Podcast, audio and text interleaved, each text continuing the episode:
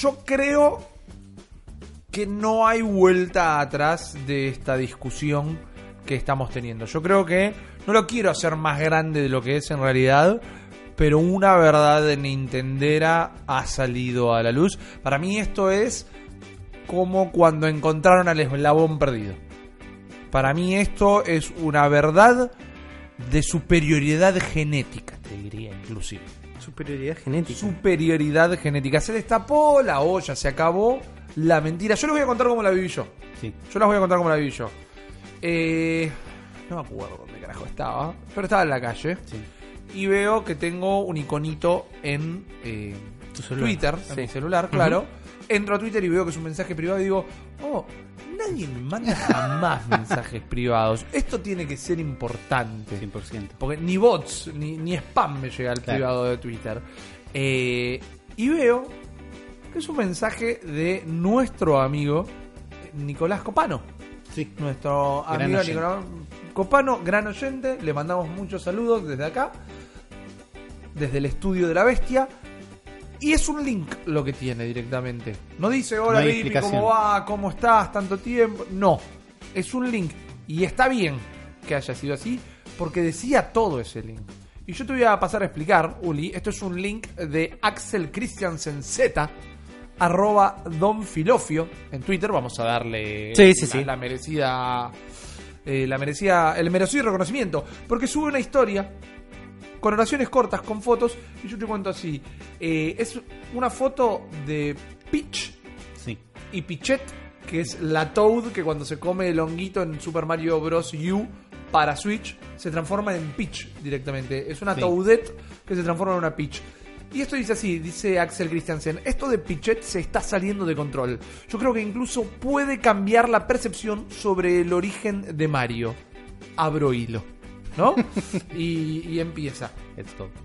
Si la idea de que un Toad puede convertirse en humano ya es canon en el mundo de Mario, entonces eso explicaría la diferencia entre Mario y las personas de New Donk City. La diferencia de altura eh, física, justamente, ¿no? En ese sentido, dice Axel, Mario también podría ser un Toad evolucionado, genéticamente mejorado o como quieran llamarlo, pero parte de una estirpe de guerreros entrenados para luchar contra Bowser. Me gusta. ¿Ok? Las vidas de Mario, entonces, no serían oportunidades, sino que soldados que asumen la forma de un Mario para pelear. Cada vez que vemos morir a Mario, ese Mario muere para siempre y lo reemplaza otro soldado. Diferentes clases de Toads, dice Axel Christiansen Z, evolucionan en diferentes personajes. Ahí nacen los Luigis, los Warios y los Waluigis.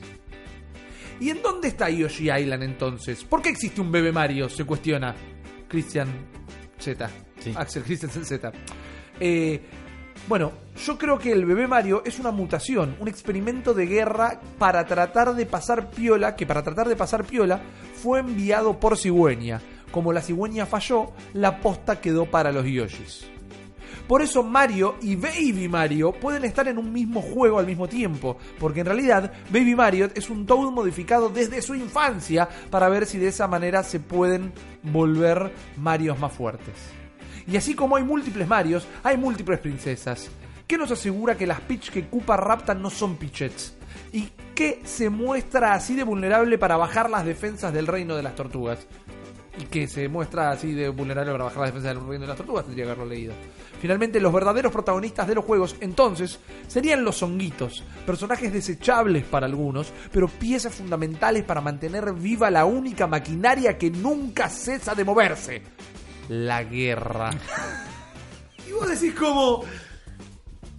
Te explota el Cierra cerebro. 100%. Eh, eh, le respondí a, a- a Nico Copano eh, en muy pocas palabras. Eh, y tuvimos una conversación muy limitada, pero que dijo mucho, porque le pongo fantástico. Y él me responde, imprescindible. y yo le digo, estos son los historiadores que precisamos. Y él me responde, un hito importante. y nos dijimos todo, ¿viste? Hablamos sin hablar. Fue casi un beso y una mirada y un gran abrazo una vez más a Nico. Pero amo, o sea, el Game Theorist se está retorciendo Sí. en la cama en posición fetal en este momento. En dos semanas va a salir Saca con la misma teoría, olvídate. La invente o la, la copie o se le ocurra. Porque la idea es como muy sólida. No me extrañaría que otras personas piensen esto. No. Yo, nada. algo que tuvo una primera reacción también fue pasársela a Juan, por ejemplo. Se lo conté en un viaje en tren a Juan, cuando estábamos yendo a tu cumpleaños, Sí. y se lo pasé y de toque. ¿Y vos cómo lo viviste, Juan? Ya te di.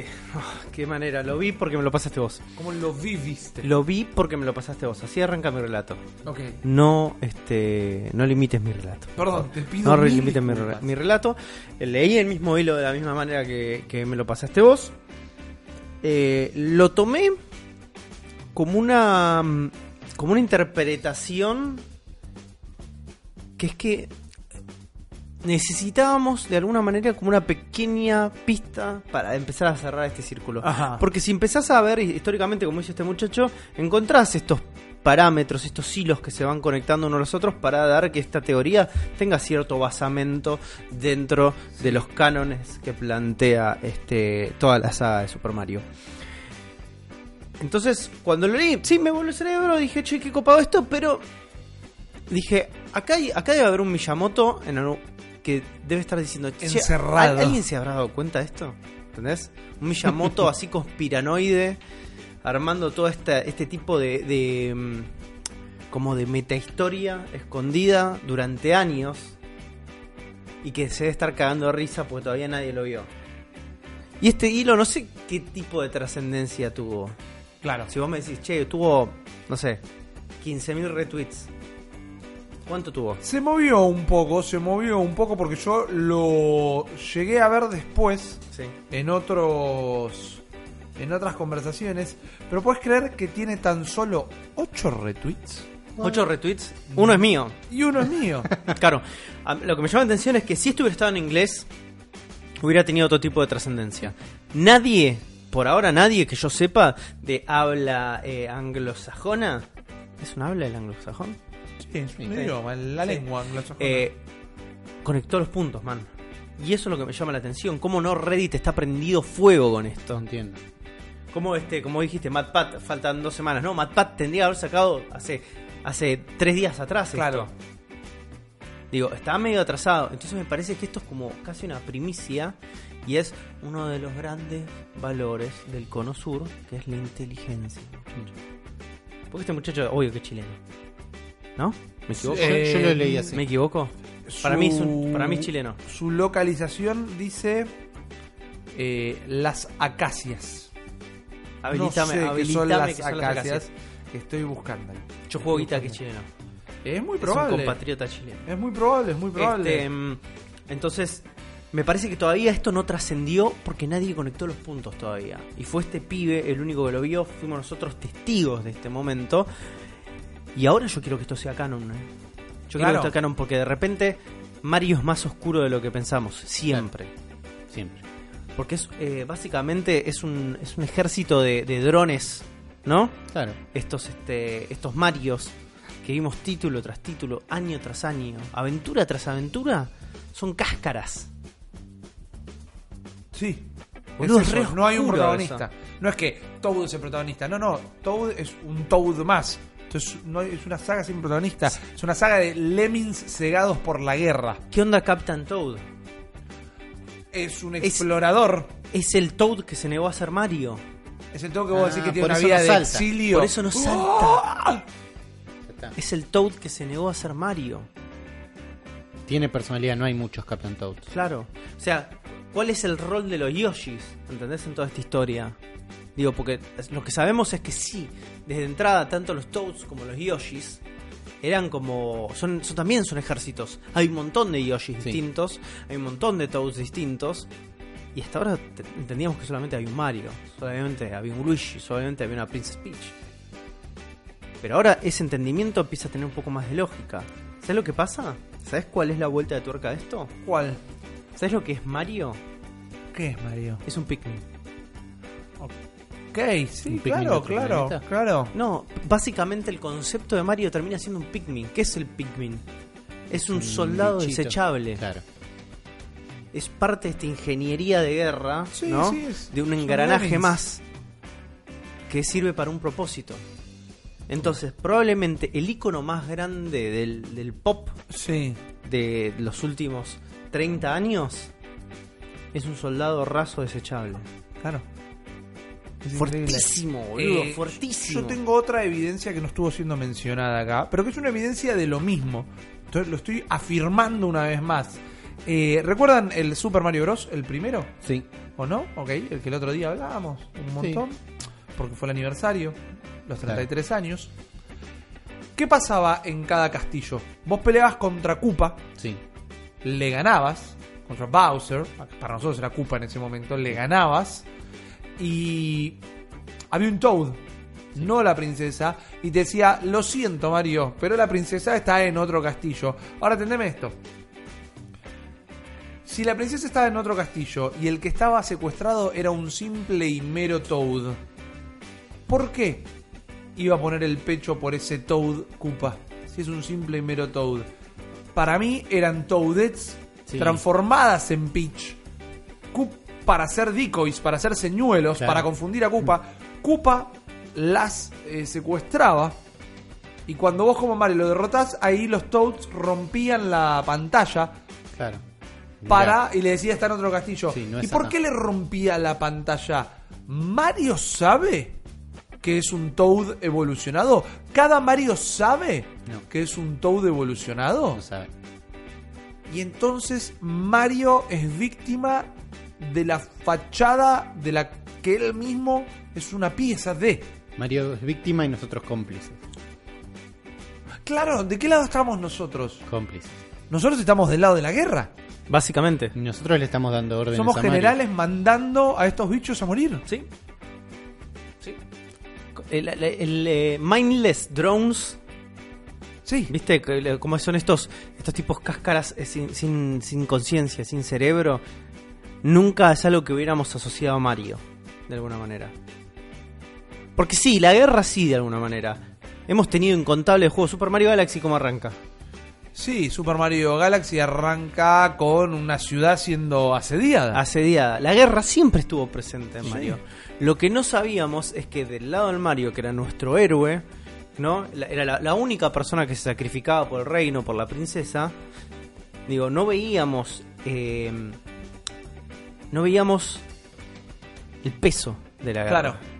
No veíamos La huella. la huella, no veíamos el- el- el- el- el- la consecuencia de la guerra. Porque todo es color, todo es nuestro personaje, es protagonista, tiene relaciones, tiene hermanos, tiene otros compañeros, todo está de alguna manera edulcorado, ¿no?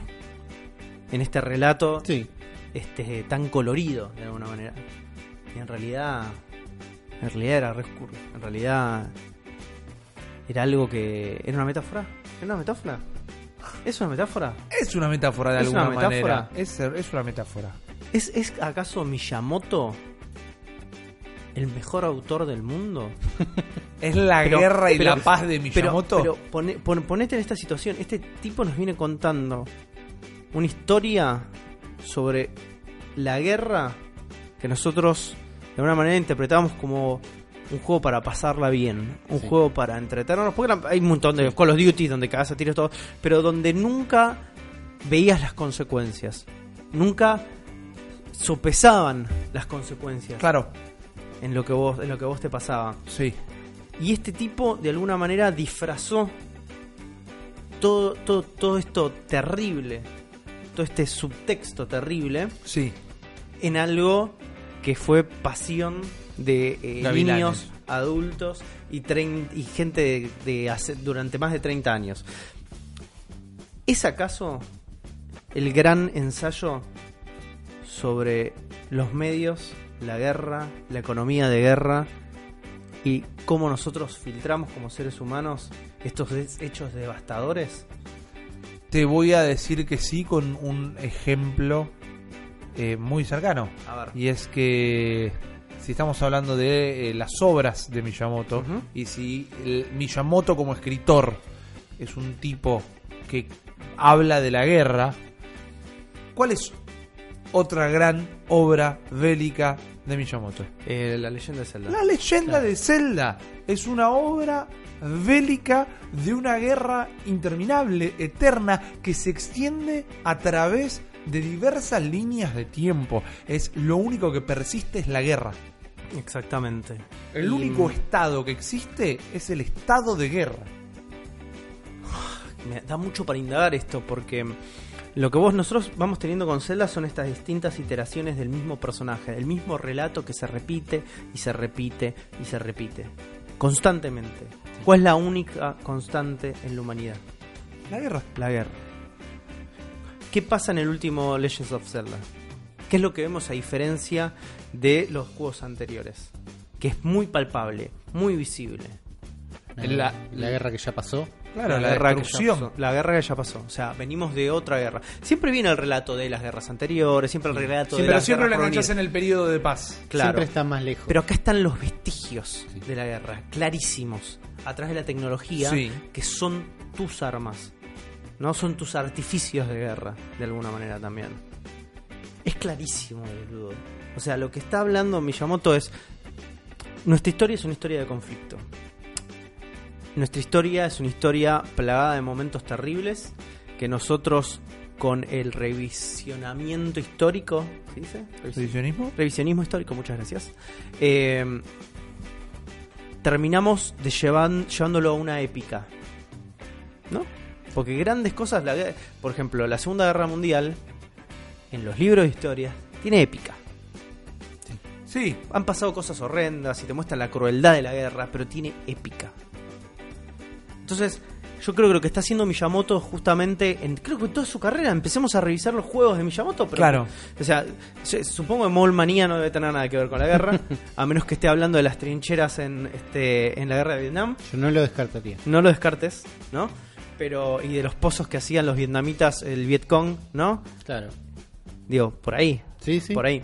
Pero a lo que yo voy es, este tipo está, de alguna manera, trayendo todo eso de cómo nosotros funcionamos a través de estos hechos devastadores, elevándolo hacia la, epo- a la épica, elevándolo hacia la aventura, elevándolo hacia el camino del héroe. Las guerras están plagadas de héroes. O sea, el- el- la definición de héroe está arraigada al conflicto. 100%.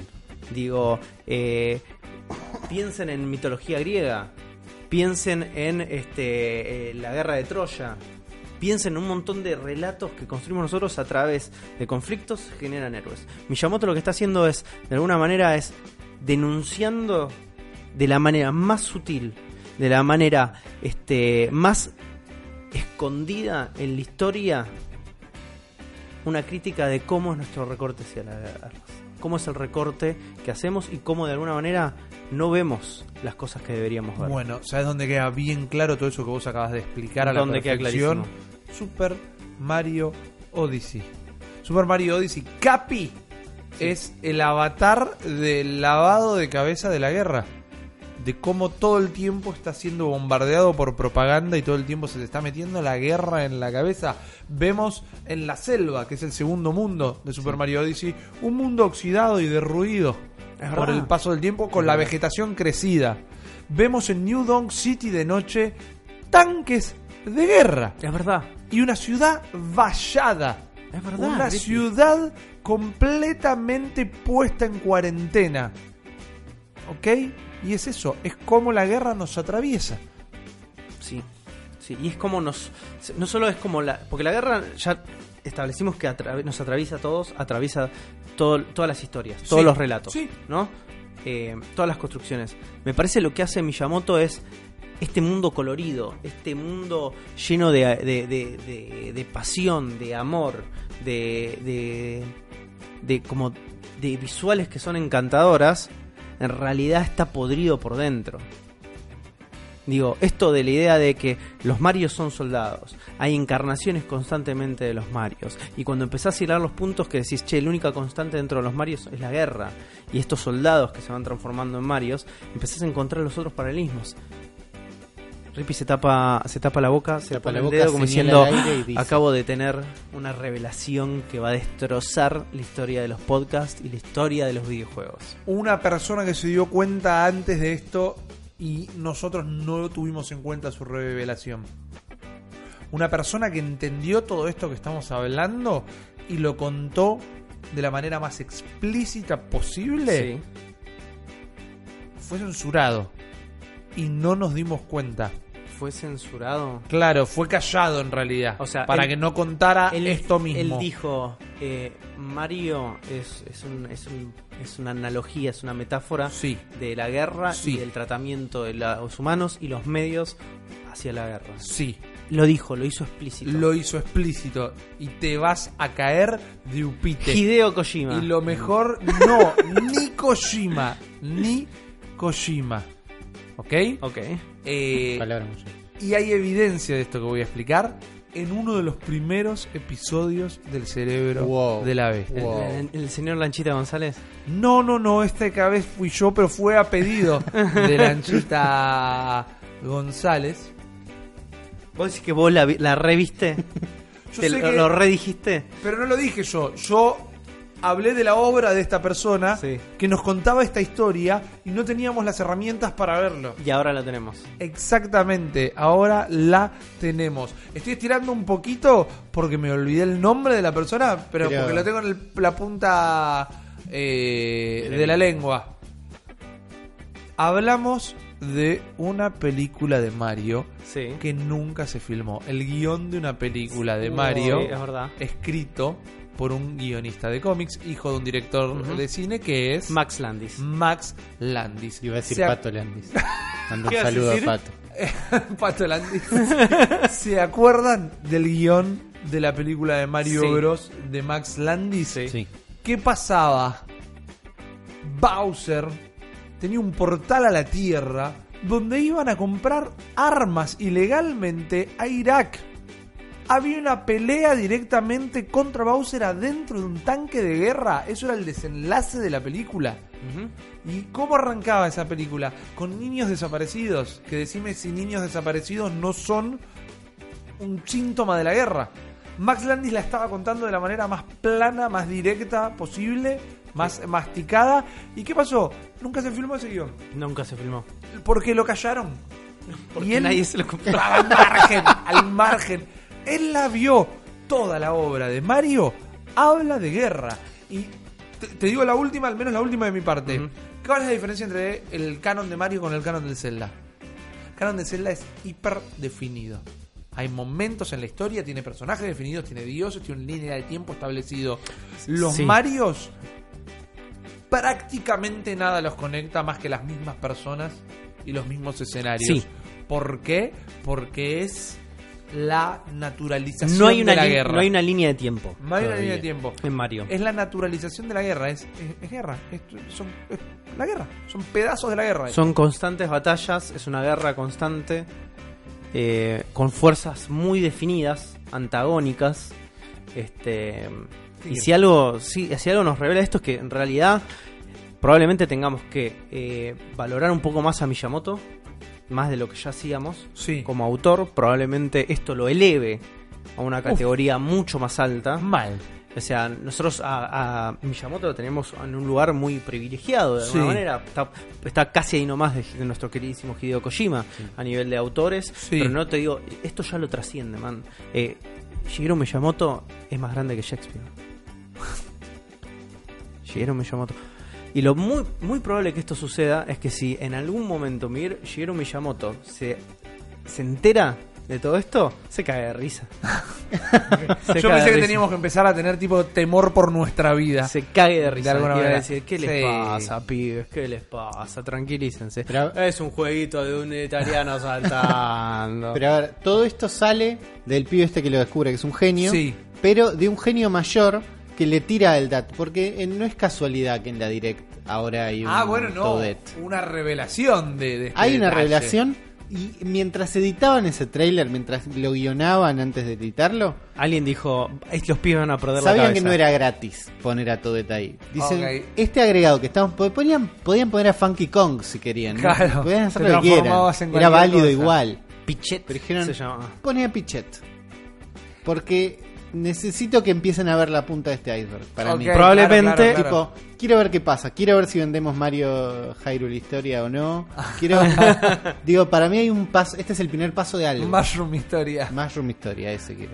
Me- a mí me parece tremendo. Yo creo que me niego, me niego a creer que esto es de otra manera. Me niego a creer que Pichet es en realidad un chabón que dijo, Che, y si ponemos que. La, ¿Cómo se hace grande Peach? Eh, no, Toadette cuando come un honguito. Uy, no se me ocurre nada. Y que sea Peach. Viste, como- ¿Qué modelos tenemos ¿Qué, qué a mano? tenemos más? Claro, Funky. Kong. Eh, yo quiero- Funky Kong podría ser. Me niego a creer, quería que me niego a creer Kong. de que, de una que sea una decisión de esa magnitud donde les chupó un huevo, hicieron cualquier cosa. No, no. Para mí acá acá hay algo más, hay algo muchísima sustancia. Esto es un esto es un arca que se acaba de abrir, es Mal. una caja de Pandora que acaba de sacar un montón de monstruos que nos van a comer los cerebros hasta que Shigeru Miyamoto en su lecho de muerte agarre y diga Sobre la guerra.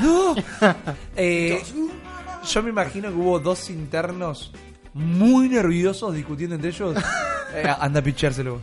No, no, no, anda a pichárselo vos a Miyamoto. No, yo no le voy a decir que Peach, eh, que, que se transforma en Peach. No, decíselo vos, vos que estás loco.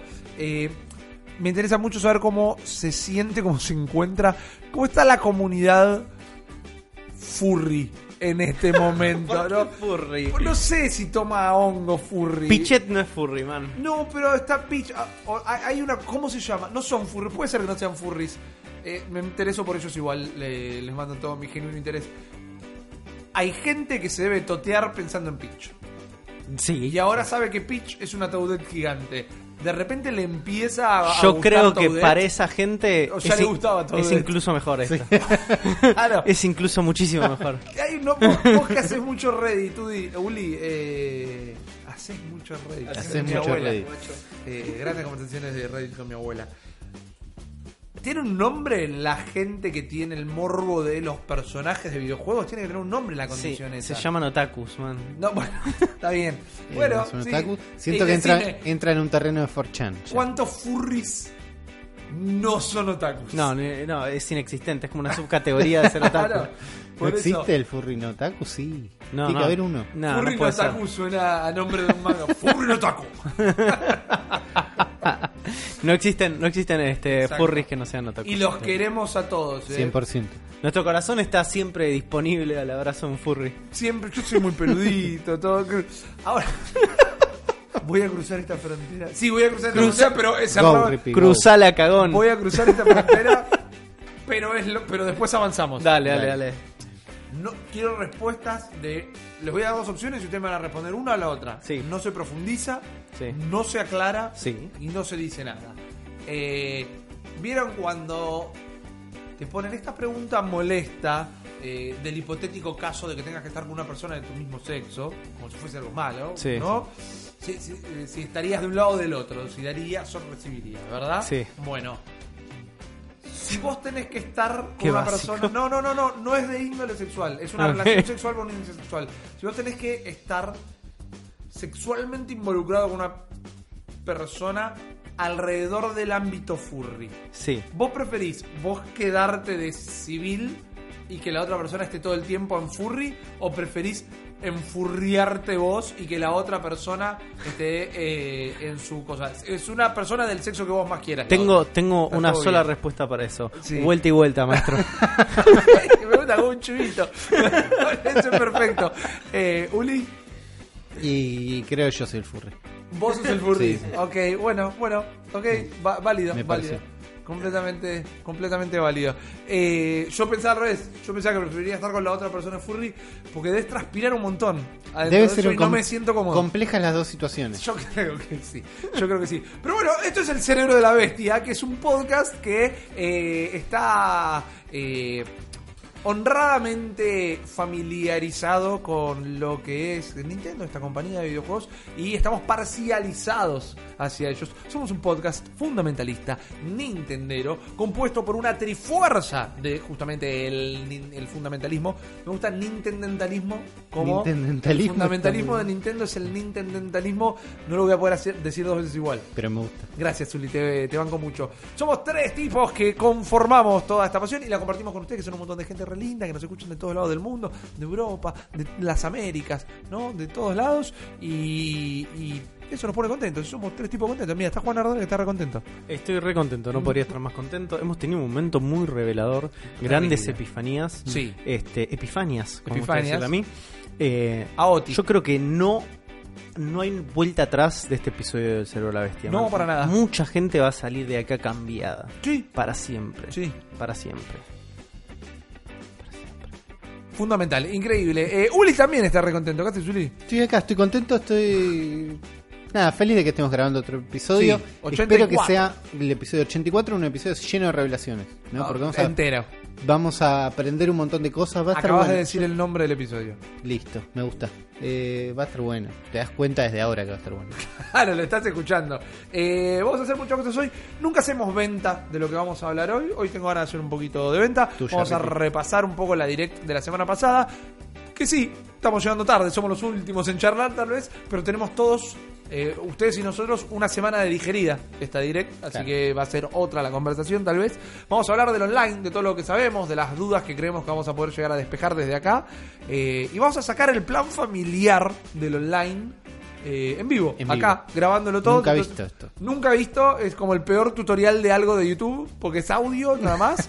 pero te puede llegar a ayudar y después vamos a hablar de jueguitos. Y está la sección de Uli que no nos quiere contar de qué es. Así Yo no que quiero saber no qué es, quiero que me tome por sorpresa. Traje auriculares, Uli. Traje Está bien, auriculares. me parece Tengo- bien que estén preparados. tengo- Vamos a estar bien. Vamos a estar vamos bien. a estar bien. Espero que ustedes también lo estén. Entonces levanten los pies, pónganlos de arriba del escritorio. Háganse unos pochoclos, guarda con el altaveo por si se acerca el jefe. Hagan lo que quieran, escúchenlo cuando quieran. Pero disfruten el comienzo de un nuevo episodio de El cerebro de la bestia.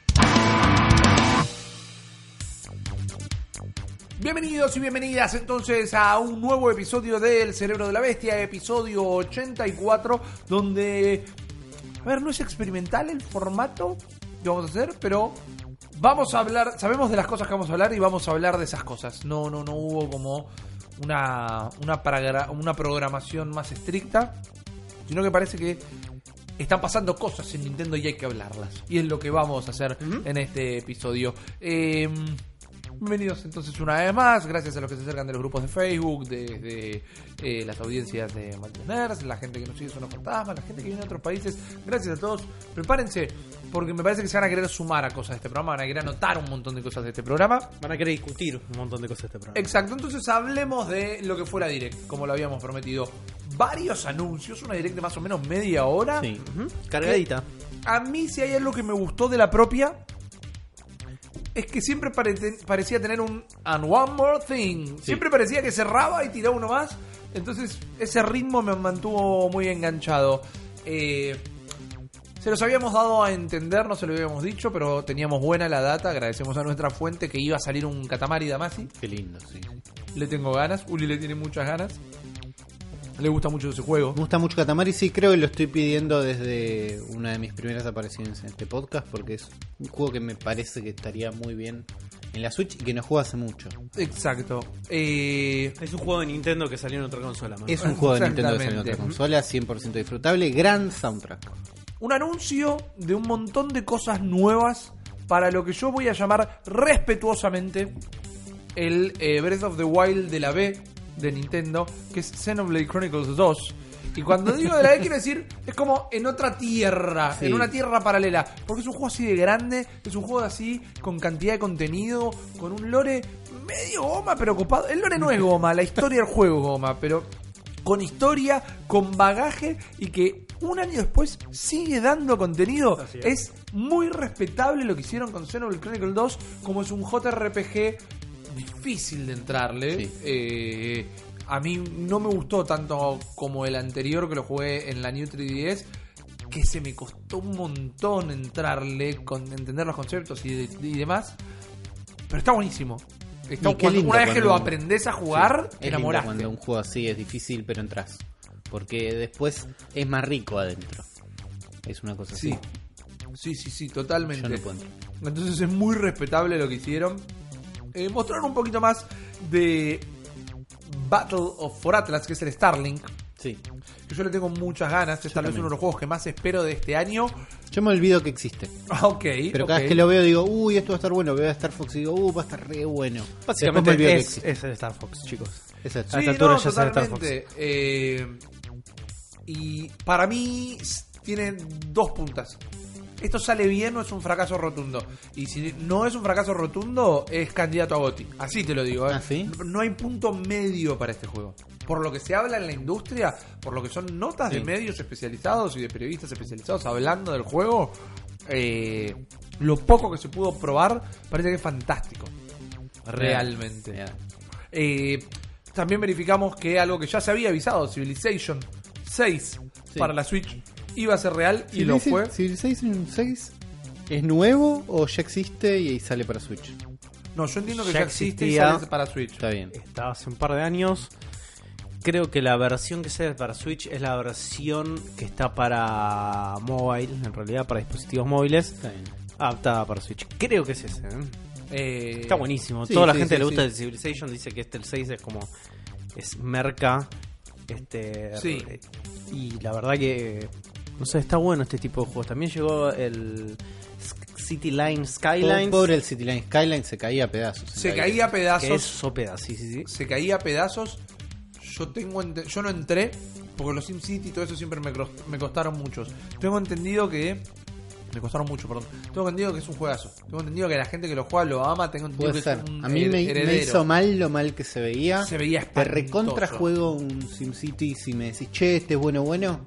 No estoy para probar un SimCity. Claro. ¿No? Garantizame que es un éxito. Sí. Y te juego un SimCity, tengo ganas. pero la gente le gusta mucho. Si pueden hacer que corra bien y no como se vio ahí, puede ser un exitazo. Yo vi gente que lo estaba jugando y que le estaba pasando bien. Es que seguro pasas un umbral y sí. Ujú. Pasa que es difícil venderlo con un trailer que se ve feo. Sí.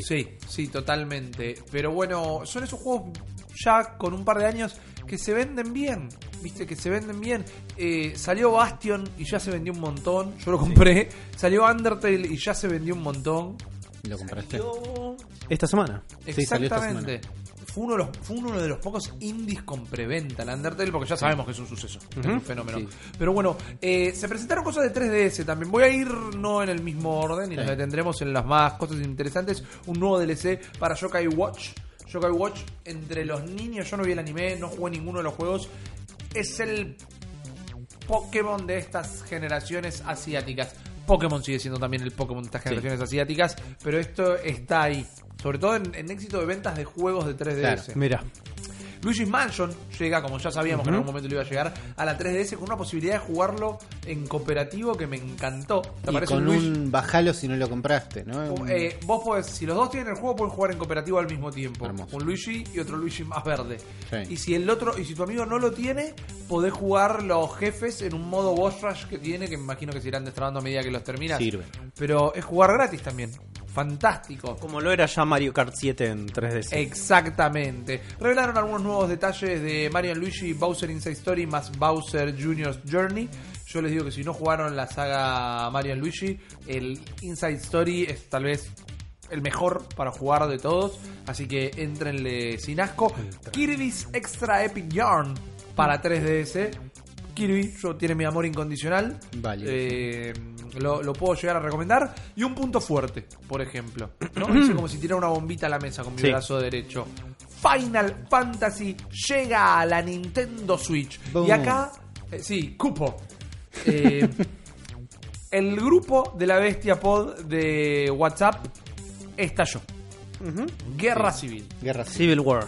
Tomatazos para todos lados. Y en realidad eran una persona en un lado y tres del otro. Sí. Eh, si hay una persona que nosotros queremos en esta mesa, es a nuestro editor eh, Sergio Lanchita González, que odió la directa entera. Spoiler, ¿no? Odió la directa entera. Quiero decir que yo no sé si en este momento se está rajando el espacio-tiempo sobre lo que digo, pero tiene derecho a réplica. Siendo el Ha tipo que, siendo el último que toca el podcast, tiene derecho a réplica de esto. Pero se enojó mucho con esto. Y acá es donde entramos en la discusión una vez más. La Switch, obviamente los juegos nuevos y exclusivos están buenísimos, Sí. pero la Switch no es los juegos que tiene, la Switch es cómo podés jugar a los juegos que tiene, que es de una manera distinta. Son las dos cosas en realidad. No, lo es, lo es, lo es. Pero digo, hay mucha gente que se enoja, yo me incluyo, si me remasterizas un juego viejo en PlayStation o en PC. Sí. Porque ya pasé por esa situación de estar sentado en la silla un montón de horas jugando a esto. Y ya lo pasé esa experiencia.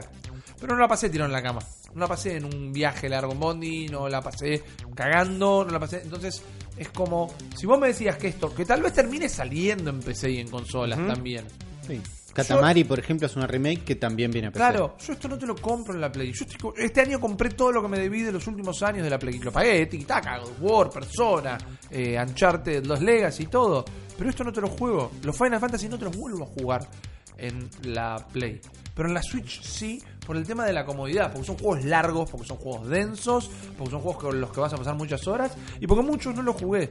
Yo, eh, siempre lo digo sin vergüenza, yo jugué los primeros dos, los de Nintendo, sí. jugué el 3, jugué la versión Chunky, que en realidad creo que es el 5. Es el Pero cinco. el 3, eh, el 6. Sí.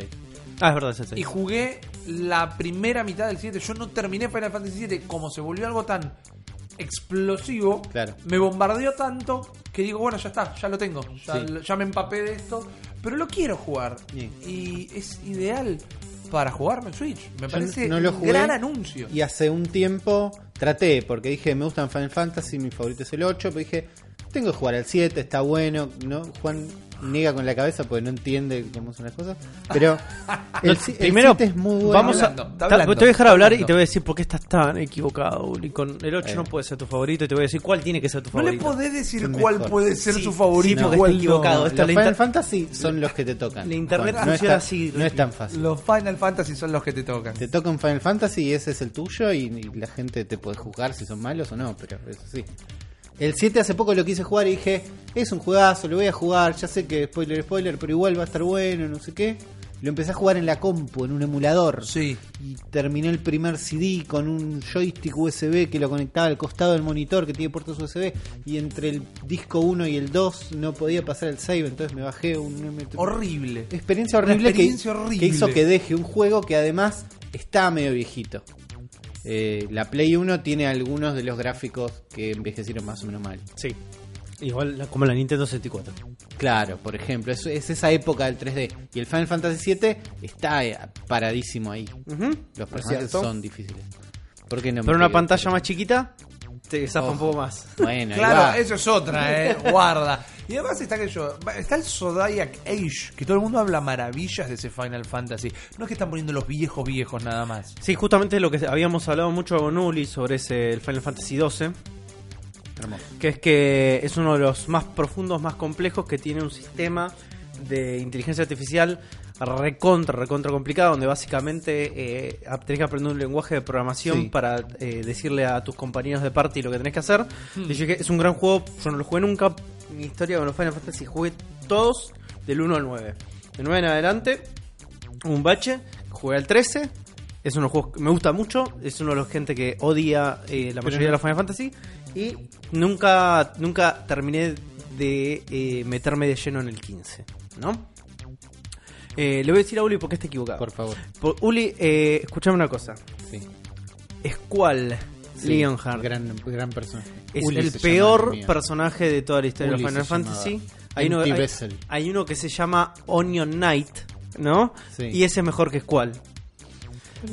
Y es como. Y es. y- básicamente. Básicamente. eh,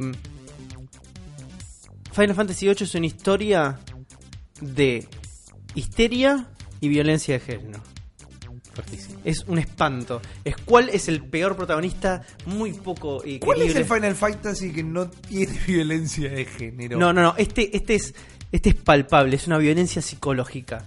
Este. Creo que hasta en los Kingdom Hearts. Yo, hay. yo entiendo por qué te gustaba, porque tenías los, los modelos grandecitos al principio. Los modelos son grandecitos y hay un Uli chiquitito que se fue a San Bernardo con dos revistas de videojuegos. Y la nota de tapa de las dos revistas era el Final Fantasy VIII. No, está bien, te- te, te no. banco, te banco el contexto. Los Ahora, Final Fantasy te tocan. y desde la objetividad, Te tocan. No, es, es claramente eh, hay una batalla muy reñida entre Final Fantasy 6 y 9. Sigue El eh, seis es el muy 6 bueno. es- sigue siendo como el superior, pero ahí nomás el 9. Ahí nomás. Uli, El 6 ahí es- nomás. el seis Ahora, es- tienen espada chumbo, que es la cosa más Espada boluda chumbo. sobre la faz de la tierra. Eh, yo voy a intervenir acá, yo voy a intervenir Ay, acá. escuchame No, una no, cosa. No, no, no, no. Rippy, tenés- ¿Espada chumbo sí o no? Es, es así, es, tenés a Squall Leonhardt, ¿no? Eh, no, perdón, eh, Squall, Leonhardt que tiene Todos una espada chumba chiquita así, que tiene una cadenita con una cabecita de un león Todos que es igual a su arito, ¿entendés? Todos facheros. Eh, y este, una campera que le queda muy corta que compró en Ejército de Salvación. y después lo tenés a Cloud con una espada que mide dos veces lo que mide él, al cual le va poniendo materias para hacer summons. ¿Entendés? Mirá, pará. summons no, summons. A ver, Sobrevalorado. eh, Digo, no, pará, no pará, me pará, importa. Me Da- hicieron la pregunta a mí. Espada eh, chumbo, Rippy. No lo jugué.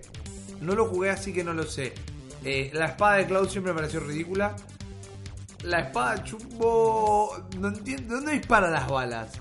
Cuando pegás, si tocas R1, dispara las balas. Eh, Podés pasar todo el juego sin descubrir eso. tiene tambor. Es una espada que en el mango tiene un tambor Un de revólver. Sí. Me parece refachero. ¿Viste? Googlealo. es básico. Googlealo. Bueno, igual no lo vas a poder jugar porque no viene para No, Nintendo para Switch. todo este quilombo. Y no está en esta No, colección. salen el 7, 9, 10, 15, 12. No sé, macho. Eh, una espada chumbo. Lo está una espada remasterizando chumbo. Kojima. Lo este, está remasterizando Kojima. Hay que ver qué pasa en el chiquita, chiquita así, chiquita, muy chiquita, contra una piba que se llama Terra y se sube un Magitech. No sé. Digo, no sé, Bueno, man. Terra, si abrís esa compu que está ahí atrás, es el wallpaper de Terra arriba de un Magitech. Está todo bien con Terra. No, ok.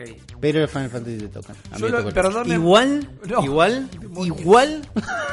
Te lo banco porque me gusta. Pero no puede ser tu favorito. Eh, vamos a avanzar porque hay más que Dale. Porque me Final gustaban Fantasy. mucho las cartitas, el juego de cartitas. también. Igual le Juego de quiero cartas no está agregar mal. algo. Igual a las esto, vendí todas. Algo que también discutíamos. Y es que es verdad que en cuanto a lanzar. No, en realidad. Lo quiero frasear bien. ¡Basta, Uli. viejo! ¡Basta! Uli, Uli, Sí. yo tengo el Final Fantasy original 8 para PC. Están los CDs en mi casa. Te los, te los presto cuando quieras. Yo me lo compré trucho 3, 4 veces. Yo lo tengo original y en francés. Bien. Está- Ya terminamos, Rippy. Váyanse a cagar igual. Eh, no hay la misma cantidad de anuncios AAA de Nintendo este año que el anterior. En No. realidad hay la misma cantidad de anuncios AAA, no tienen la misma intensidad. No estamos igual de emocionados. Porque Mario por. Party es un AAA exclusivo, Sta- Starlink no es exclusivo, eh, no son tan pesutis realmente. No Pero- hay un Mario eh, Odyssey. Exactamente. ¿Esto? Está el Yoshi dando vueltas, que sabemos que se viene hace un montón. Sí, pero Yoshi- pará, pará, pero- pero- perdón, pero voy a Tuyo, otra cosa de esto. Digo, no tiene la misma intensidad, No. pero entre los independientes y estos juegos de solo esta direct llenaron la biblioteca de la Sí. Switch de una manera enorme. Enorme. Enorme. Tenés gran parte del catálogo. Es un catálogo curado, es un catálogo de juegos de PC o que triunfaron en PC ya curado. No te llega la basura de Steam. Te llegan los juegos ya curados de los últimos años, todos en portátil.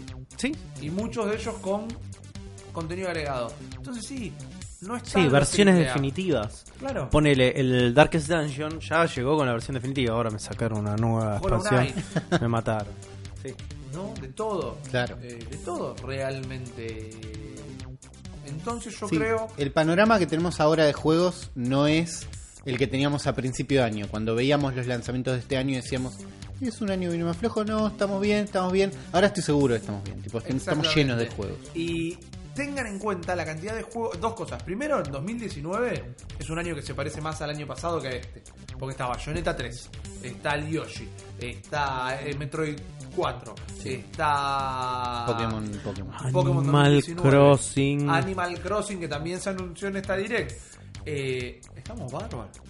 Y más allá de eso, al día de hoy, septiembre de 2018, de la lista de los 10 juegos más vendidos de lo que va el año hasta ahora, 7 son de Switch. Y son juegos del año pasado.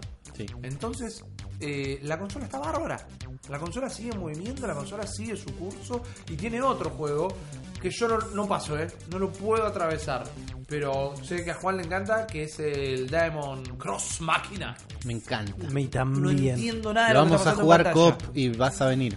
No, no, pero y quizás me redivierto y lo amo, pero cuando veo los trailers no entiendo nada de lo que está pasando en pantalla. Déjate llevar. Entregate a las máquinas demoníacas. Entregate esos mechas hermosos dando vueltas. Es un bardo. Es un quilombo. No puedo creer. Te puedes bajar del Te robot y podés bajar del robot, Uli.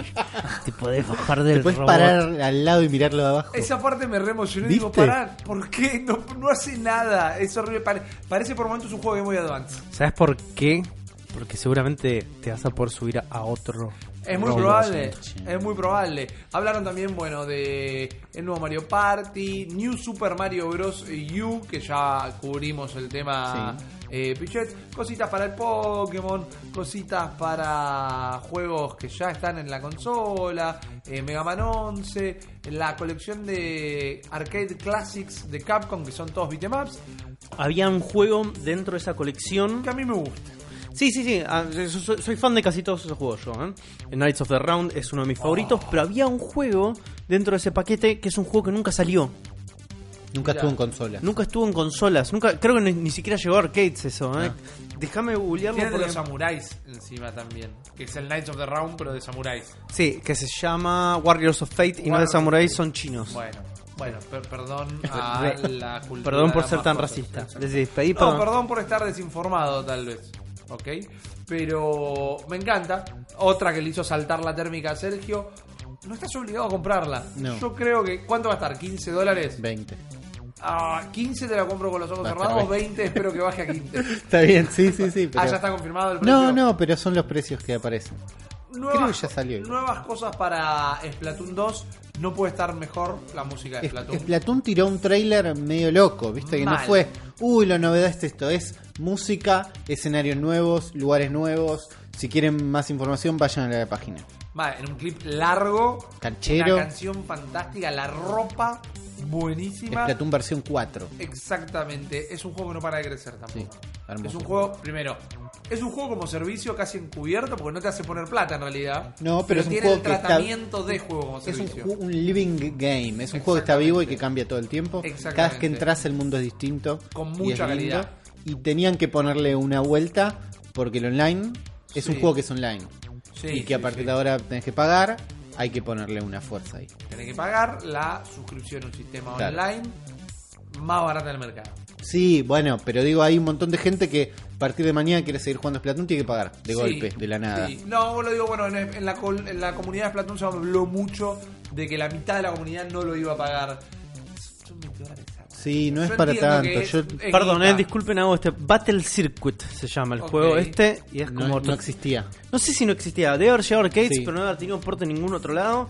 Y se ve re copado, boludo, es re picante. Cuando Amo los esté beatemaps Yo yo. cuando esté 15 dólares lo voy a comprar. Ujú, ujú, ujú, ujú. ¿Y Definitivamente. tendrá multiplayer, online multiplayer con amigos? Creo que habían dicho que sí. No me tomes el dato al pie de la letra, pero creo que lo puedo verificar. Eh, En este momento ya debería estar disponible porque salía el 18 de septiembre. Está disponible. Ahora Tranquilo, no vamos a fijar cuánto tranquilo. está. Tranquilo, lo- Rippy, tranquilo.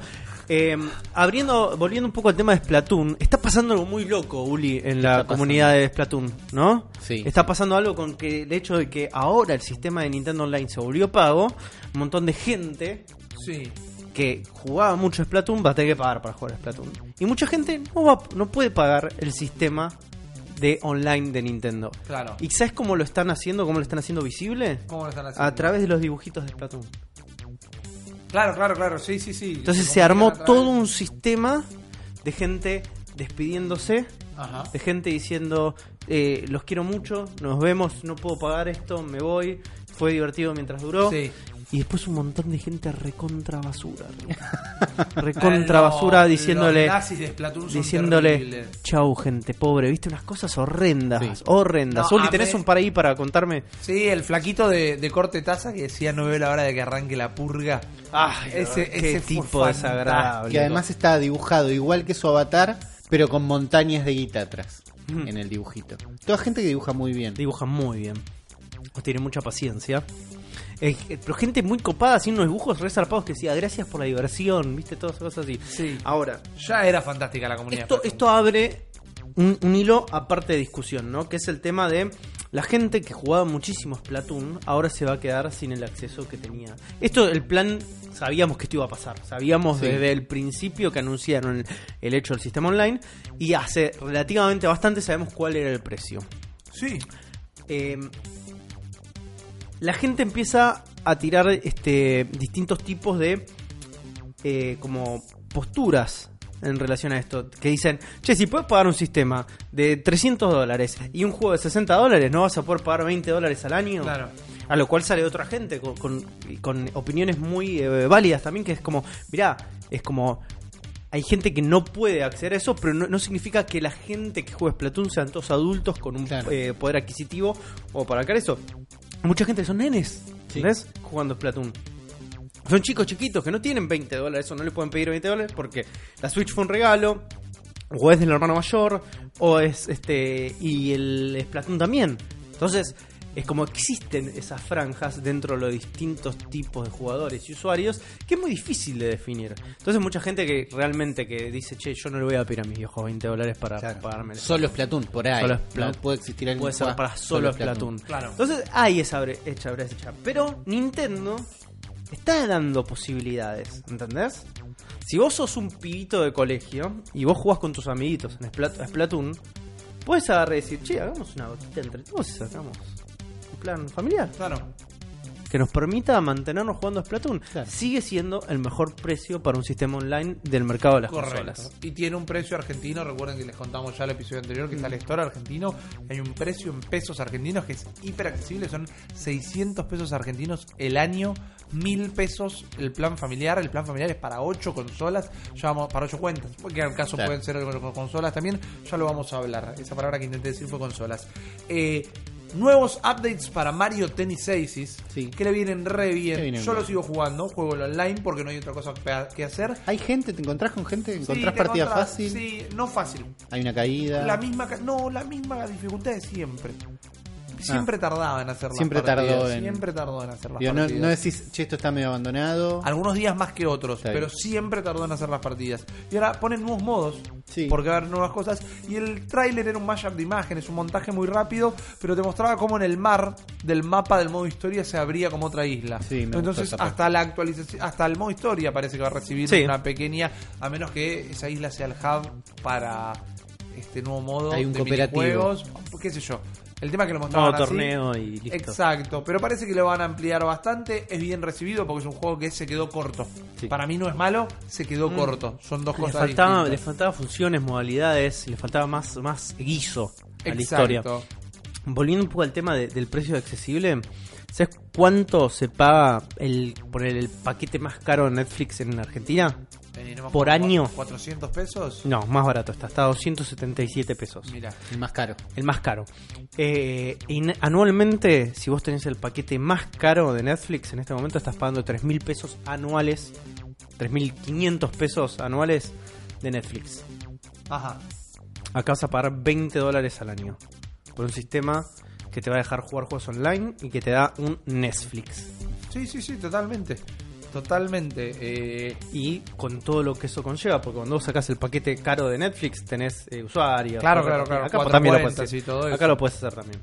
Eh, pero bueno, hubo otros eh, anuncios también en la Direct. Una marca de juegos de mesa que se llama Asmodee Sí. va a traer un montón de clásicos de juegos de tablero a la Switch. Y lo que hablábamos eh, entre nosotros en privado, ¿no? Un montón de juegos que siempre quise jugar, Claro. que jamás sabía que jamás los iba a jugar en, en la vida real, porque hay que tenerlos, alguien que lo tenga, alguien que te enseñe a jugar, gente con quien jugar juegos de mesa que no siempre es difícil, no siempre es fácil conseguir. Acá están. Sí, y está el, eh, el ¿cómo se llama? Eh, Va a salir Catán. El Catán y está No está todavía, pero va a salir. Va a salir el sí, el Carcasón. Carcasón. y sí. hay un montón más, hay uno de cartas que vos dijiste que habías escuchado que era muy bueno. Sí, ah, no me acuerdo el nombre. Pero bueno, eh, Que es, el es un juego que es como una partida de rol, pero con cartas. ¿entendés? Claro. Y es como es un dungeon crawler, Claro. básicamente, pero todo es un, es un juego de cartas. Claro, claro, claro. Eh, que no son, yo entiendo que no son Ah, juegos no de primera línea, pero sé que algunos de ellos lo- lo- los voy a querer. Y después hubo otra bombita no la última. Bueno, a ver, esta la repaso rápido porque quiero que nos detengamos en la bomba. Eh, Isabel de Animal Crossing Sí. en Super Smash, estaba rumoreado, había ya leaks de esto. Como dijimos, un eh, Animal Crossing 2019 que va a ser enorme. El anuncio del sistema online y Luigi's Mansion 3 para Nintendo Switch para el año que viene. Eso es un gran anuncio para mí. Re gran anuncio. Eh, los dos Luigi Mansion son muy buenos. Es una hermosa saga. es una hermosa saga. Y hay que ver que no sea el Luigi's Mansion Odyssey del Luigi's Mansion. Y puede ser un Luigi's Mansion Odyssey, puede ser un Luigi's Mansion Aces. Sí, sí, sí. Siento que tenemos como dos líneas. Pero creo con- que si- mientras siga manteniendo el aspecto Luigi's Mansion, Y no va a estar mal. bien. No va a estar mal. ¿Qui- digo. ¿Quién es, quién es la- el desarrollador de Luigi's Mansion? Eh, en este Porque ponele, Es- si me preguntás a mí, eh, Mario Odyssey es un RD de Nintendo, eh, el de Aces es Camelot. Claro. es Entonces ahí es donde empiezan a haber como un esa- poco de esa- ruidos, esos desfasajes. Si Sí, su- que no, no es que está mal, es un juego correcto que está, pero no es un explota la consola. Es un juego aprobado por Nintendo, pero no hecho por Nintendo. ¿No? Eh, estoy buscando quién hace la, la saga. Sí, porque eso, eso no de alguna manera también te da el pedigree. Camelot tiene ese pedigree, Sí. o sea, venimos hablando. Yo hablo muy bien siempre de, de los juegos de Mario Tennis porque la generación de Game Boy Color y Game Boy Advance son juegos que están muy buenos, pero este, la verdad, que dejó mucho que desear. No tengo tanta experiencia en lo que fue el Mario Tennis 64, los GameCube, todo eso, pues mucho no lo jugué, pero este no, este para mí se quedó. Eh, es interno de Nintendo, es Hideki Kono. Quien lo hace es empleado de Nintendo desde el 86. Mira. Eh, fue también el productor principal de la saga Mario Kart por años. Y desde el 2015 es eh, el manager de eh, Entertainment Planning and Development Division. Está bien, es, es, es un RD, es un Research Sí. and Development de Nintendo interno, lo cual te da cierta garantía, Sí, pero sí. bueno, el tiro lo pueden errar. Después hay que yo. ver, sí, no, tampoco es cerrarlo, es no explota Bueno, todo para arriba. Es el director de un- Yoshi's Island, que es mi- uno de mis primeros top 3 juegos de. Super Nintendo. gran juego. Definitivamente. Pero bueno, la última bomba no fue la última en anunciarse. Yo no sé si no es la más importante. Pero Game Freak va a tener un nuevo RPG Mm. también el año que viene, si no me equivoco. Así es. Lo que sería, lo que es otra bomba Llamado Town. llamado Town eh, Project Town. Name, claro, el proyecto Town y tiene una vibra Ghibli, Sí, tenía se ve una hermoso, vibra se ve Breath of the hermoso. Wild también. Eh, tenía una vibra, tenía algo para mí de los Golden Sun también, apenas la apariencia del personaje, pero me llevó ahí igual. Para mí todos los Nino Kuni están con miedo.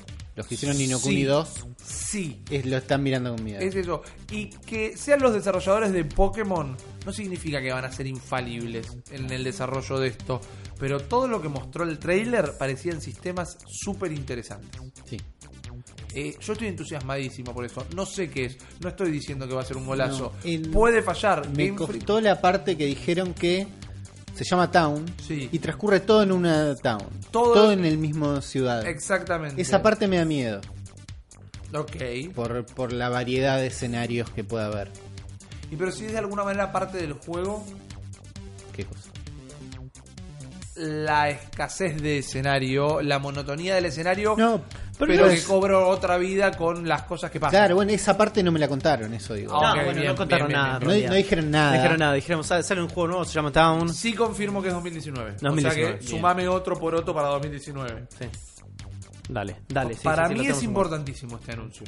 Se veía increíble. Se ve in- increíble. Tenían unos menús medio, medio Zelda 64, medio Ocarina of Time, Sí. los globos de los ítems. Eh, ¿Parecía por turnos? No Yo estoy entendí que sí. seguro. Pero. Eh, tengo ganas de que sea un juego de 200 horas. claro, En la misma ciudad. quiero Sí. que sea un A mí- Xenoblade Chronicles. A mí dame Dragon Quest 11 para Switch. Ya va a llegar. Ese re podía estar, re podía aparecer en la directa diciendo, y estamos pensando en octu- todo. octubre del año que viene, no sé, Explotaba tirame todo. un eh, porque hay tan poco de ese juego. Hay un rumor que no nace de ningún lado más que de la esperanza de la gente Los que lo anuncian el año que viene. Como que tiene que terminar un ciclo de vida en PlayStation. podría ser. Vamos a ver cómo yo eh, lo, est- lo estoy jugando en PC. Empecé. Estaba muy barato en Steam, así que lo compré. Eh, la estoy pasando relativamente bien por ahora. No me metí demasiado en profundidad. Si me llega a picar a penitas el bicho, a penitas, eh, pero mira, le estoy pidiendo muy poco. Sí. Le estoy pidiendo un poco, entro de cabeza como cerdo a la batata, de vuelta y me lo compro Switch, obviamente. Ok, muy bien. Obviamente. Me parece perfecto. Pero bueno, esos fueron los anuncios de la Direct. Para mí fue una Direct hiper efectiva. Sí, Para mí fue, hermosa. la Sí. pasé bien viéndolo, terminé contento después de verla. No es la direct de las bombas en- que explotan en el aire. No. Es la direct de no te vas a quedar nunca sin algo que jugar No. y te vas contento. Porque me fui contento. A mí me encanta, eh, me encantó la cantidad de anuncios de volumen, ¿no? De cantidad de cosas Sí. que íbamos a poder Sobre jugar. todo Sí. la parte de 3DS fue cortita, fue tipo Sí. 3DS, estamos acá, tu, tu, tu, listo, seguimos. 20 minutos más. de eso. Eso estuvo bueno. Sí, sí, sí, totalmente. Es una consola que evidentemente están mucha gente depositando confianza, dándole soporte, dándole títulos. Lo cual significa que si en algún momento desembarcaron los Final Fantasy, Square Enix va a seguir trabajando, tratando de inyectar Obvio. sus, este, sus propiedades intelectuales acá. Probablemente. Y después el 8 remasterizado. Kingdom Hearts. Kingdom Hearts ya tuvo uno en 3DS. No son exclusivos, exclusivos de Sony. También tuvo para Game Boy Advance, no te Bueno, olvides. y no sé, el último no sale. O sea, no es una saga cerrada en PlayStation, si no me equivoco. no- realmente no lo sé. Pero bueno, otra cosa que se habló, ya lo mencionamos, lo repetimos, es el online y es el tema de esta Sí, semana. sí. Es esto, es la papa, es lo que todo el mundo se está Sí. preguntando.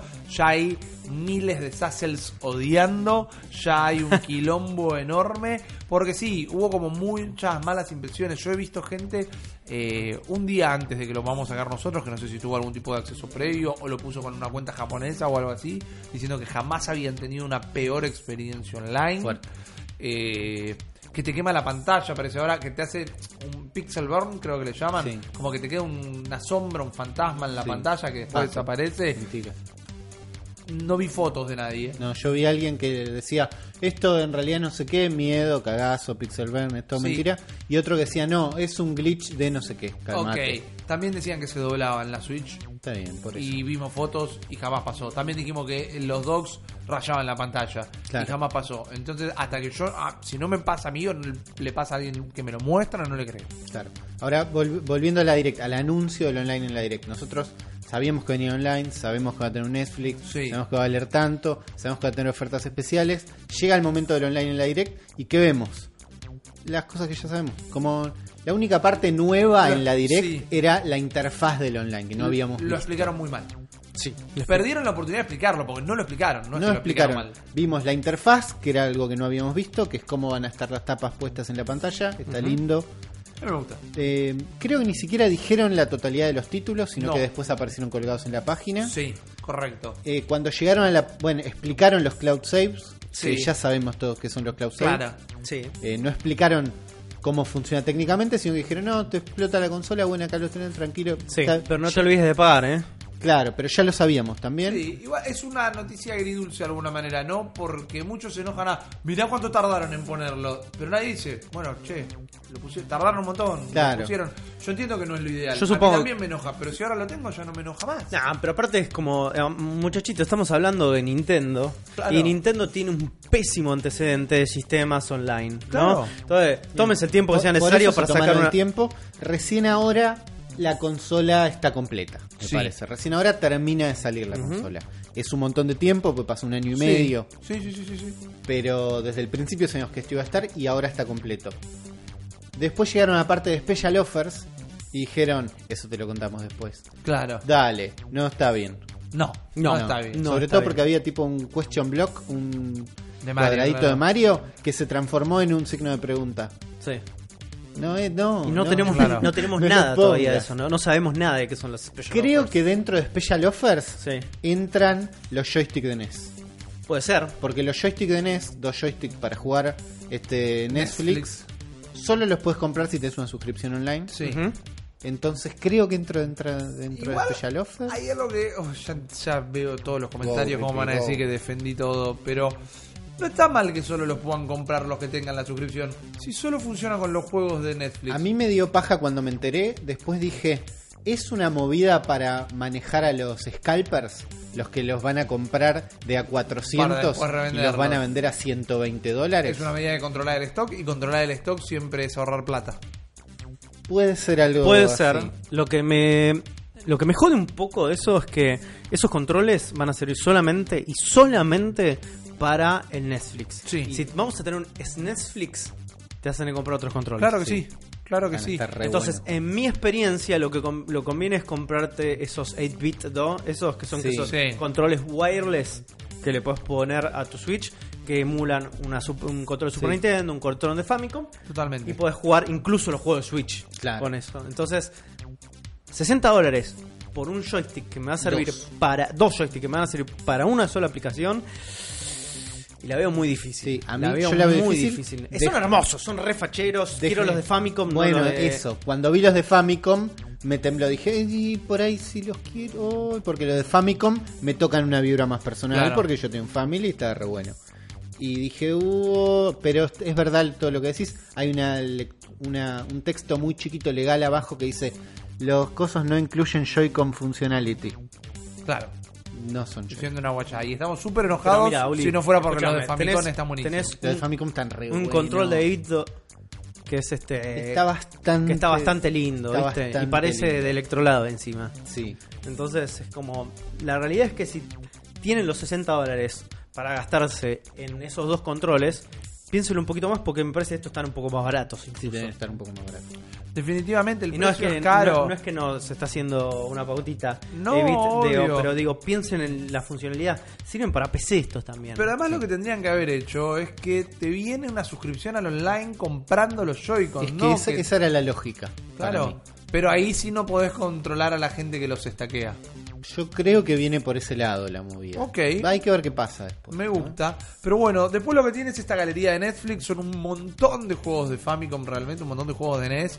Que está la 20. Climber, Mario, 20. Son muchos 20 de entrada. Son juegos de Family, sí. Pero son 20 y son un montón. buenos. Yo, estábamos jugando Gradius con Uli. Yo jugué Gradius mucho más de lo que esperaba. Yo jugué béisbol porque me encanta. Jugué River City Ramson. Estuve probando Sí, digo, prácticamente todo. apenas entré dije, uh, qué bueno. Cargan estúpidamente rápido. Sí, estúpidamente, Estúpidamente rápido. rápido. es ridículo.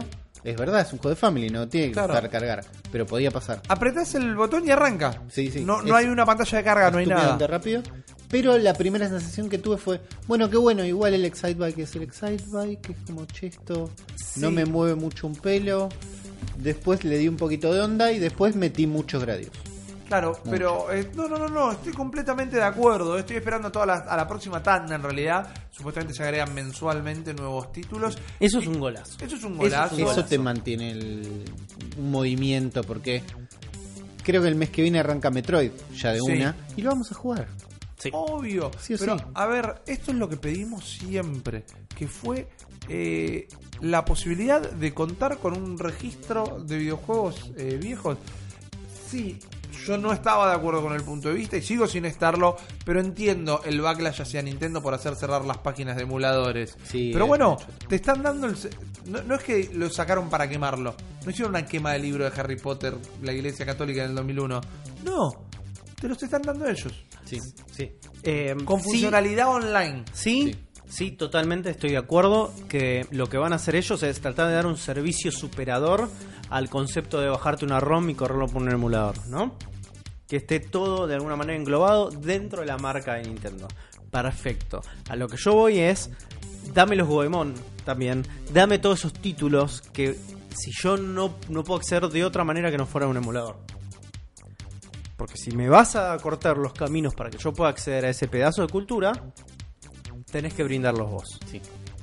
Entonces, Pero ellos no tienen hace, por qué sacar a la venta algo que no tienen ganas de sacar a la venta. hace el esfuerzo. Digo, bueno, pero, Pero hay- ¿por hay- qué? hay- Digo, ahí es donde entra la, la- la discusión corporativa, anticorporativa. Yo siempre me voy a poner del lado de, che, acceso libre a la cultura, no me lo vas a poder cambiar por más de cuánta eh, doctrina corporativa me des. Es, está bien, son sus propiedades intelectuales, todo eso. Yo pienso que si no me vas a dar un acceso a la cual un pibe pueda jugar un juego o leer un libro, porque decís, esta es mi propiedad intelectual, así que si no accedes a mis reglas del juego, este pibe se pierde todo este momento histórico. Y no me voy a poner nunca de ese lado. pero nunca me voy a no, poner de ese lado. Estás obviando la parte donde, particularmente Nintendo, si no lanza algo es porque no cree que está en condiciones de ser lanzado. Entonces todos esos juegos que se recuperan y se reformulan o inclusive hasta No, te dejo afuera lo de se traducen. La traducción sí tendría que estar completamente por parte de ellos. Ahí te lo banco. Pero si Nintendo evitó que algo se lanzara de determinada manera, en determinado lugar, es parte de, más allá de su propiedad eh, intelectual. Es, nosotros no queríamos que esto esté. Entonces, eh, hay una parte corporativa, pero hay un parte de cómo es que se consume eh, la obra. Vos le estás no, sacando no estoy, algo. no estoy de acuerdo. Y pero eh, eh, si, si Nintendo no quiere que se juegue así, eh, no, no te están cagando algo. Vos te estás aprovechando de algo que no estaba pensado para salir de determinada manera. Sí, pero así es el arte, man. Pues el arte es lo que el artista hace. Sí, y si y a el artista veces- dice, este cuadro, este disco, esta película no está terminada, Y a veces, a veces el, el arte tiene. pero el artista determina cuando esa obra está para... Y a veces estar. no. Vos no podés mirar una película en la mitad de estar filmada y decir, vos- listo, esta es la película. Escúchame, vos sabés cómo, cómo, cómo es este. cómo es la historia de. en- Ponele, eh, las obras de Roy Lichtenstein. Que se copiaba todas las viñetas de historietas, agarraba y se copiaba viñetas de historietas de otros autores. Ujú. ¿Entendés? ¿Vos te crees que el autor de historieta a la cual él robaba está consultado de alguna manera?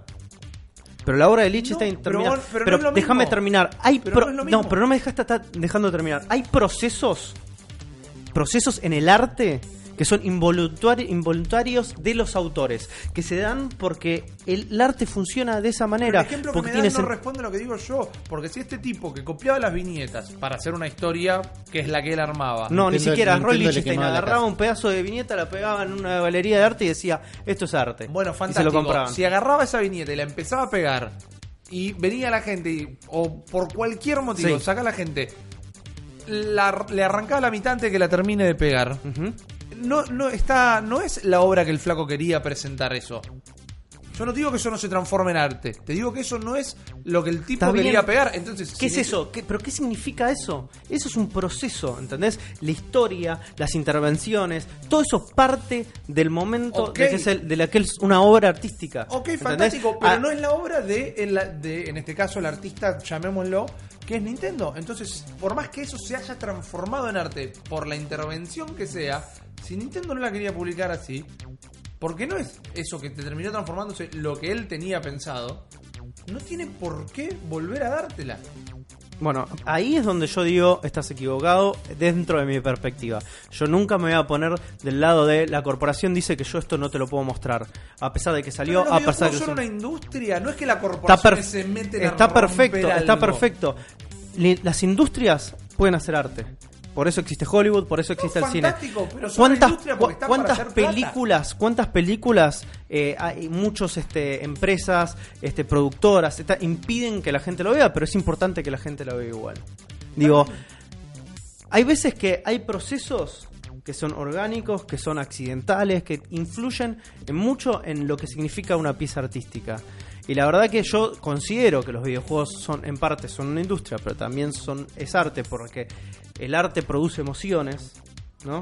Yo no niego Pero, que sean no, no, artes. pero ¿entendés? Es como vos al bloquear ese pedazo, al decir esto me pertenece, no lo puede ver nadie sin que yo lo quiera ver, es como le estás negando cultura y arte a gente. No- Y no me voy a poner nunca de ese lado, no me vas a cambiar de opinión, así No que si querés sigamos cambiar otra opinión, pero no, no, yo no quiero que vos cambies de opinión, pero simplemente no estoy de acuerdo. No, podemos, podemos estar en desacuerdo. Podemos No, estar en claro que podemos estar en desacuerdo. Pero es como, a- había gente que decía, los juegos de Family tendrían que ser gratis a esta altura. No. Las propiedades se te cancelan, si querés, pasan a ser dominio público a los 70 años. Van 30 años de esto, van 33 años específicamente. Ah, ese momento va a llegar. No está perfecto. Claro, Ese momento va a llegar. Entonces, pero hasta ese momento te pueden cobrar la guita que quieran. Sí, Si lo cual- tampoco estás obligado a comprarla. Lo cual no significa que a mí me parezca que esté bien. No, tipo, el, el Netflix es una buena movida para acercar los juegos y ponerlos y todo, y ellos lo pueden hacer porque tienen las propiedades intelectuales. Tirar un sitio de emuladores es más grande que cuidar una cuidar una idea de no quiero que jueguen esto. Me parece Es una movida política. es muy grande, digo, no es no es descontinuar un juego, no es que hay un juego en el store y lo sacan porque no quieren que ese juego esté más. No sé, man, pero decir que una industria es corporativista me parece que es medio como... No, eso No, puede pero pasar. decir que una industria solamente es corporativa también es un poco. es ser un poco ciego a todas las Yo, virtudes yo de no la decía industria. ciego, yo decía redundante. Digo, sí, claro, una industria es una corporación. Yo no dije que fuese ciego ni otra cosa. Digo que es la función de la industria. Justamente. Si estamos enojados con Nintendo y le queremos sacar plata, le queremos sacar en online más barato, ¿cómo hacemos? Y, eh, o, o hacemos, le tiramos un ataque para bajar los servidores. Porque Es encima, detalle, ya se los hackearon. No pasaron 24 Chico. horas y ya se los hackearon. Sí, data miners a full, ¿no? Se empezaron, me dijeron, macho, esto funciona igual que el sistema que tienen las mini NES y las mini SNES. Donde básicamente eh, todas las extensiones de los juegos que están ahí son .NES o .SNES. Claro. Entonces eso de Bueno, alguna manera indica que con un poco de tuiqueo le puedes empezar a cargar ROMs. Punto, punto SNES, los dataminers que habían encontrado iconos de los joysticks de NES Sí, que ahora se venden, eh, los, o sea, lo- los iconos estos dentro de la Switch tienen un iconito particular, estos iconos de NES. Los dataminers que encontraron esos iconos también encontraron iconos de SNES. Sí, sí, sí, sí. o sí. sea que es cuestión de tiempo. La semana Yo, pasada fue esto, la claro, una por, cosa así. por lo que veo, falta para que Nintendo nos tire SNES acá. Porque se están enfocando mucho en El Nintendo. año que viene, a la misma altura el año que viene, ponele, cuando terminen el catálogo de, Sí. de NES, el catálogo de NES tenía unos 800 juegos más o menos que muchos deben ser de third parties también y no sé si esos van a estar incluidos en esto. No creo. Pero vamos a tener SNES. Es, es cuestión Claro, de tiempo. claro, y va a estar bueno. Sí, sí, sí, definitivamente. Eh, se había hablado que tampoco debe estar tan errado que cuando habían encontrado esos iconitos era porque en realidad era la imagen que estaba para los que después te iban a vender. Eh, Claro. Pero digo, si ya también te venden los de NES y los de Famicom, cuando salga la biblioteca de juegos de, de SNES, te van a vender. Probablemente, pero, eh, pero no, no ni probablemente, eso fija. No sé dónde es entran. fija. ¿Cómo los puedes poner a cargar en la Switch? Porque esos ahí arriba van a tener que tener Ls y Rs, a menos que Es le verdad. pongas un, un strap, strap. también. Puede ser. Porque estos al fin y al cabo tienen, si no le pones el strap, tienen los botoncitos. Tiene un botoncito, sí, sí. Entonces, cómo poder usarse, se puede usar.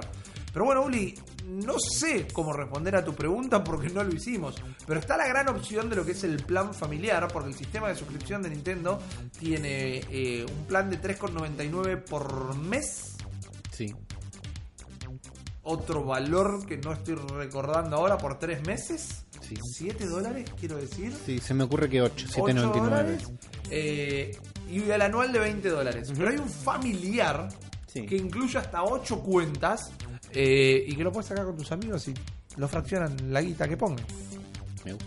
Eh, es la idea. Algo que no dijimos más allá de los cloud saves y demás es que van a poner eh, para compartir las cuentas, con una Eso cuenta es- primaria y una cuenta secundaria. Eso igual es muy Play. loco. Eso apareció en el update de la versión número 6. Sí. Que llegó al sistema, que es el que habilita el sistema online. Habilita los cloud saves si pagás. Y además trae actualizaciones para los controles. Para Sí. los Joy-Cons. Y si enchufás el Pro Controller, hay una actualización Ah, del no firmware hice. del Pro Controller.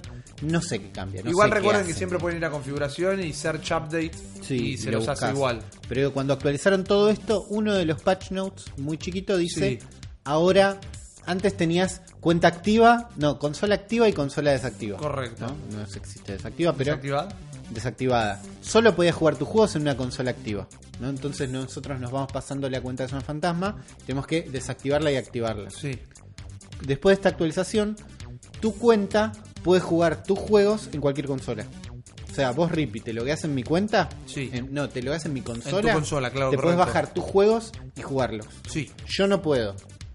Pero vos, tu usuario, sí puede. Pero si yo la pongo como principal en tu consola, Ahí podés. Ahí todos los que estén en mi consola ahí pueden. vos sí podés con Sí. tu cuenta jugarlo. Igual en el caso, lo de las cuentas no importa tanto en Nintendo tal vez como sí importa en PlayStation, porque acá como no hay achievements ni nada, achievements, trofeos, jugarlo en tu cuenta, y jugar- lo único que te va a marcar es en el perfil cuántas, si lo jugaste y cuántas horas no. Nada más. Yo nunca me fijo en el perfil de nadie a qué está jugando y cuántas horas le metió. A veces en el de Uli Sí. para moderar su, su Vicio, con, su vicio, con sí. Fortnite, claro.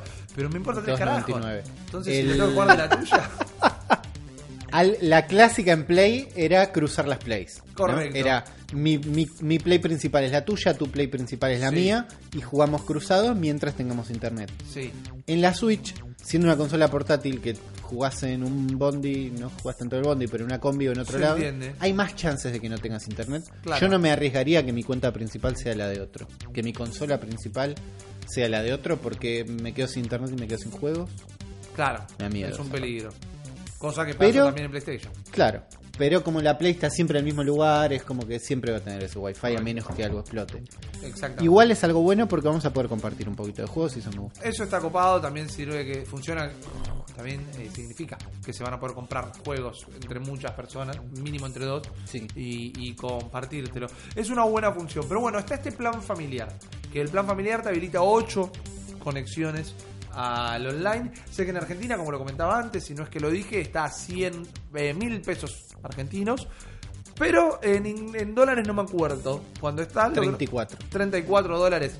Eh, lo que nosotros tenemos Hay que acá. sumarle taxes a eso, seguramente. 37. A menos que estés en, un, en una provincia sin taxes. A menos que estés en una A provincia. menos que. eh, el tema es que tenemos acá con nosotros nuestras consolas Nintendo Switch. Y vamos a sacar esto del online eh, a o vivo. A vivo. Pero en Sí, sí. diferido en realidad porque no está en vivo. A este diferido. programa. A un diferido. eh, Uli, guíanos más o A ver, menos. vamos a poco. Tenemos la consola en la mano. Tenemos la consola. Sí. Eh, yo ayer saqué el trial. Poner acerca ¿no? de, tu, de tu micrófono así, levanta el Tu, sonidito. tu, tu. Ok, Y dale, todos soniditos para que le subo el volumen. Yo voy a abrir la mía. Bien. Eh, Yo no la traje. Primero lo que tenemos que hacer es cortar la, el sistema de prueba, ¿no? Porque ayer de recontramanijas sacamos el trial de 7 días. Correcto. dos manijas. Muy manijas. Manijas, Les dije, sí, pero esperen un poco. Pero vos se va a caer el sistema. el sistema se estaba No cayendo. cayó. El, el- sistema se cayó. El Para sistema, nosotros no. Para nosotros no, porque no, cuando estaba cayéndose no eran las 12 de la noche de Argentina. El todavía. sistema se estaba cayendo a pedazos. Tuvo un inicio muy complejo porque el sistema estaba listo, pero el sistema todavía no. Hay un thread hermoso de Twitter de un chabón hablando con todo el este servicio técnico de Nintendo en el momento en que se estaba cayendo todo a pedazos porque a él hizo una transacción para sacarlo en online y no le no le este, registró el pago Sí. llamando por teléfono que la gente de Nintendo del Sí. servicio técnico no tenía ni idea y justo en el momento que estaban haciendo eh, estaban haciendo la revisión del servicio técnico a la herramienta le tira un update La herramienta al pibe. La herramienta Claro, al pibe. Todo pasó, no, no sé de quién es la. Yo me imagino que la actualización a los usuarios, la actualización del sistema, tenía que ser la última que llegue. Sí. No la primera. Sí. La gente tenía la herramienta antes que el sistema tenga el servicio. probablemente Ahí es cuando explotó todo, ahí es cuando Juan dijo, no pongan plata, chicos, esperen. Nosotros no Correcto. pusimos plata, No. porque es el trial. Exactamente, es gratis. Somos una manija de mierda. Pero si vamos en este momento al store, Sí. ¿no? Abrí el store con tu cuenta. Ay, me encantan los Qué sonidos. buena música Qué buenos sonidos. Ahí está escuchando hermoso. Bueno, tenés una sección que es Nintendo Switch Online, Sí. ¿no? Y tenés, a ver, Membership Options, tus suscripciones, Membership Options. Ajá. Ahí está, y ahí tenés los distintos planes. Tenés un mes por cua- lo- los números que dijimos antes. Están Correcto. todos bien. Un mes por 4 dólares, 3 meses por 8 dólares, 12 meses por 20 dólares. Family Membership de 12 meses, 365 días, 34,99 O dólares. sea que es más barato que dos suscripciones. Correcto. Detalle, o sea, son 8 suscripciones por un precio más barato que 2 suscripciones. Eh, detalle, se pueden acumular hasta 3 años de membresía. Lo que significa que si querés congelar el precio hoy, Chan, por chan. las dudas de que este país eh, siga el camino en el que tiene ahora, te los aseguras. No está mal. No está mal. No, no contratemos tres años. No, no, no, no, vamos de uno, vamos de uno. Juan hizo la división y no cerraba, pero. ¿Estás listo, Rippy? Sí, estoy en Family Membership 12 meses y aprieto. Y me dice, eh, actualmente tenés solo una membresía individual. Si querés comprar una membresía para toda la familia, el eh, renovamiento automático por tu membresía individual, se, individual perdón, se va a cerrar, pero tu suscripción se va a mantener activa hasta el final del término y eh, no vas a recibir ningún tipo de eh, refund, de devolución de guita. Perdón, estoy traduciendo vivo. au vivo. Si compras el plan familiar, vos y otros miembros de tu grupo familiar van a poder usar el sistema Nintendo Switch Online de inmediato. No entendí la primera parte que traduje. La primera sí parte. Lo que yo entendí de la primera parte, Es que no puedo tener uno individual al mismo tiempo que este. claro, vos en este momento tenés un individual porque cuando pediste el periodo de prueba de 7 días, Sí, te dan automáticamente una individual de un mes claro. Y que vos tenés que cancelar. yo lo cancelé, pero lo sigo teniendo porque es por 7 Claro, días. lo que te están diciendo es no vas a tener un año y 7 días, Rippy. No, No, nos me van a borrar este. Ok. Claro. Proceed to purchase. Bien, procedo Sí, con la compra. tranquilo. Está cargando. Mientras en tu computadora que tenés adelante tuyo, Sí. puedes ir al sitio de Nintendo. Mira. ¿Y para qué me va a servir esto? Para ahora sos el administrador. Te podemos decir administrador o papá, como quieras. Eh, papá. Charlable. Quiero que me digan papá. Eh, mientras tanto, voy poniendo, mientras entro al grupo de Nintendo, voy poniendo la contraseña que me acaba de pedir también eh, la consola. La consola cuando porque le estás- di el eh, ir a comprar. Claro, estás por gastar plata. Chan, chan, chan, dólares, Rippy. Pero ahora vas a entrar desde la página de Nintendo, sos el administrador, y ahora tenés que crear tu family group, ¿no? Y agregar a los miembros. Ok, entonces estoy en la página de Nintendo, ¿no? ¿Y dónde voy, Yuli? Tenés que ir Settings. a Administrator Account, Account Settings. Eh, vamos a ver. Administrator Account. Family Group. Family Group, estás ahí. En Family Group. Members Rippy. En el tele, en la Switch que te dice, ¿ya compraste? ¿Todavía no No, compraste? estoy acá. eh, pero tengo que. eh, Introducir una tarjeta de crédito. claro, el tema es que tengo una introducida. Y no te está dando la opción de che, tengo otra. No, no me la está dando en este momento. Vamos a ver si lo puedo hacer acá desde la compu En, directamente. el tele- en la compu deberías tener las opciones de pago porque vos puedes Esto es comprar. algo que si les parece que queda medio raro, se puede llegar a editar. Estoy buscando Shop Menu. Yo creo que lo vas a encontrar. Espero, Uli. Espero. Bueno, la onda es que ahí vos vas a agregar Change, en. Family Group eh, usuarios de la familia que tienen distintas categorías. Podemos ser niños, child accounts, que no tienen acceso al eShop, que era uno de los miedos que teníamos. Ah, ok, lo podés ¿Vos? moderar. Claro, lo que decían muchos threads en Reddit y que no está mal es la única contra, porque todos tienen miedo en este momento. Todos Yo lo están. tendría. Yo tengo un miedo bárbaro. Juan, vamos a estar bien. Yo, encima, hola, me vino el micrófono de Rippy, pero quiero ver toda la transacción. Está bien, porque Juan está cuidando a Rippy. No está nada. Gracias, Juan. Trátame bien. Lo que decían en Reddit es la única contra es que el administrador de esta cuenta tiene todo el control y te puede echar del grupo cuando quiera. A lo que se referían es a no hagas un grupo familiar con extraños que encuentres en Reddit porque te pueden cagar. Claro. Eso es real. Pero si es Rippy o una persona de confianza, que es Rippy, funciona. Ah, ah. Eh, papá No, habíamos quedado. Lo que, lo que digo es que no todos te pueden traer de papá pa- en su grupo familiar. Claro, claro, claro, claro. No sé, me, me- me pueden decir papi o papito. Está bien. También. Entonces que hay que tener cuidado con eso. Pero me gustó mucho la versión de Polygon de explicar esto. Sí, Que, que decía, yo no encontré ninguna contra del familiar. Lo único que nos frena es el concepto de familia que manejamos nosotros. ¿no? Cuando, eso me pareció espectacular. Cuando dice familia, nosotros pensamos en hermanos, en amigos, pero Nintendo nunca lo aclara. Y siempre puede estar refiriéndose al concepto de familia instaurado por los Rápido y Furiosos, Así es, así es, por los toretos. por los Toreto. Que esa base de cerveza corona, ¿no? Claro, es gente de distintas habilidades que se llevan bien en una relación a base de cerveza corona y autos. No sé cómo funciona, Es pero Espectacular, es increíble. me gusta. Me gusta pensar que Nintendo quiso Me- ir más allá. A mí me gusta pensar que nosotros somos una familia nintendera. Claro, claro, claro. Comprendo eh, por completo. Definitivamente y por completo. Eh, ¿Pones una pausa o algo? Porque estoy teniendo un Voy, problema difícil. voy a poner una pausa y nos vemos en breve. Dale. Y un pequeño salto espacio-temporal para arreglar algunas cositas del sistema que estamos intentando explicarles. Eh, tuvimos que cambiar la tarjeta de crédito que teníamos vinculada a la cuenta, pero estábamos haciendo esto, ¿no? Íbamos al menú, íbamos al lugar donde decía Nintendo eh, Online Sí. y íbamos a manejar las cuentas. Claro. Ahí elegíamos el plan familiar. Elegimos el plan familiar y eh, bueno, nos avisa que nos va a cobrar tanta guita, Claro. nos muestra nuestra tarjeta de crédito afiliada y nos dice que cuando se a sacar venzan los guita de 12 acá. meses, eh, te lo van a volver a cobrar de ahí. Sí, hay un textito abajo que dice, le estás dando permiso a Nintendo para que te cobre aunque no tengas fondos en la en la cuenta.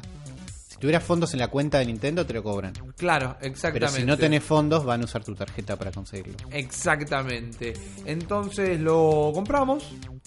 Ya te dice que lo tenés. Si no tenías bajado el Netflix, el sistema de juegos te lo te invita a bajarlo. Y ya lo tenés instalado. Claro. Pero nos falta la parte de la familia esa ola, Uli. Sí. Vos en la página de Nintendo ahí te tenés que acercar una compu. eh, vas a tu cuenta y tenés el grupo familiar. Y ahí agregás los mails que usaron en la cuenta de Nintendo, tu familia, tus Claro. amigos, la gente que querés y que confías.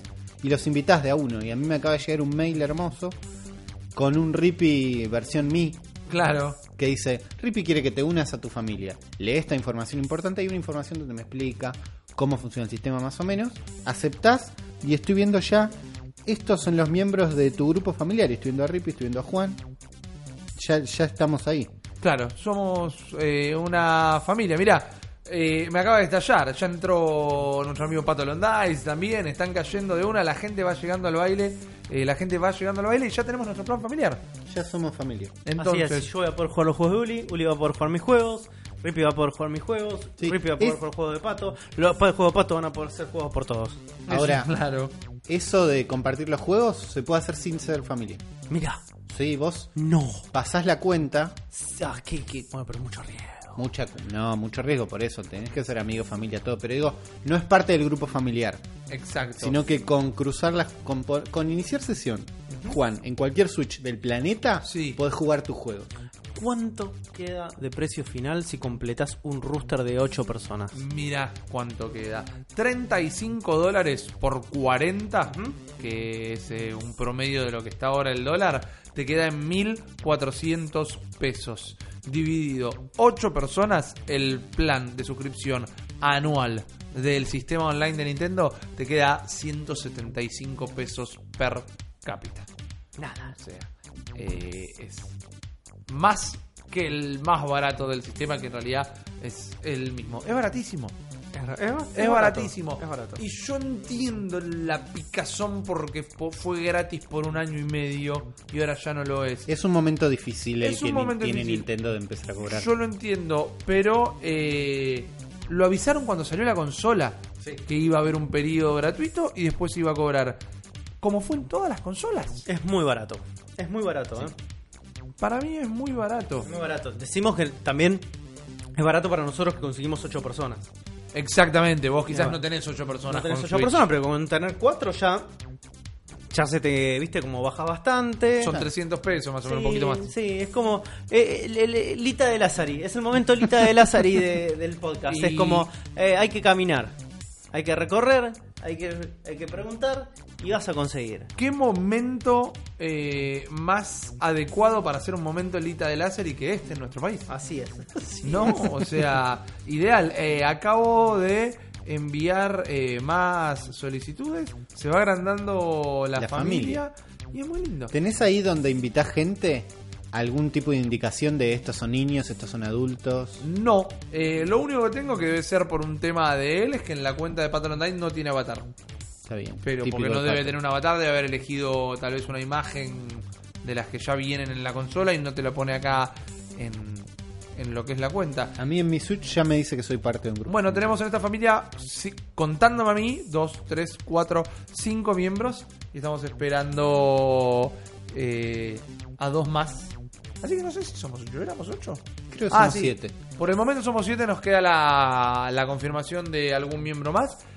Yo creo haber leído en algún momento eh, podían hacer más de ocho, pero bueno, ocho ya es un gran bocha. número. ¿Y saben que acaban de tener todos hechos? Vos, Juan, querés volver todo el tiempo y nunca lo hacemos. Por la suscripción de 12 meses, Sí. eh, tenés eh, ropita exclusiva para Splatoon 2. Nice. Me gusta. Que es una chomba y unas zapas, creo, o una Sí, chomba y una gorra. Canchero. Una sí. cosa así. Hiper canchero.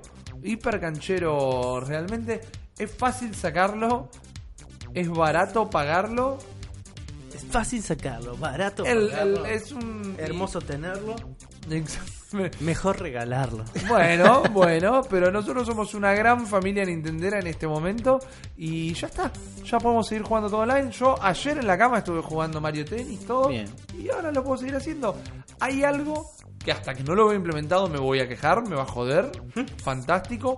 Pero que es que esta guita es para mejorar los servidores. Si los servidores de Mario Tennis van a funcionar mejor, genial. Por favor, que Fantástico. funcione Mejor, Creo, creo que en este momento ya podés jugar Mario Tennis y putearte con extraños a través del voice chat. Ah, qué hermoso.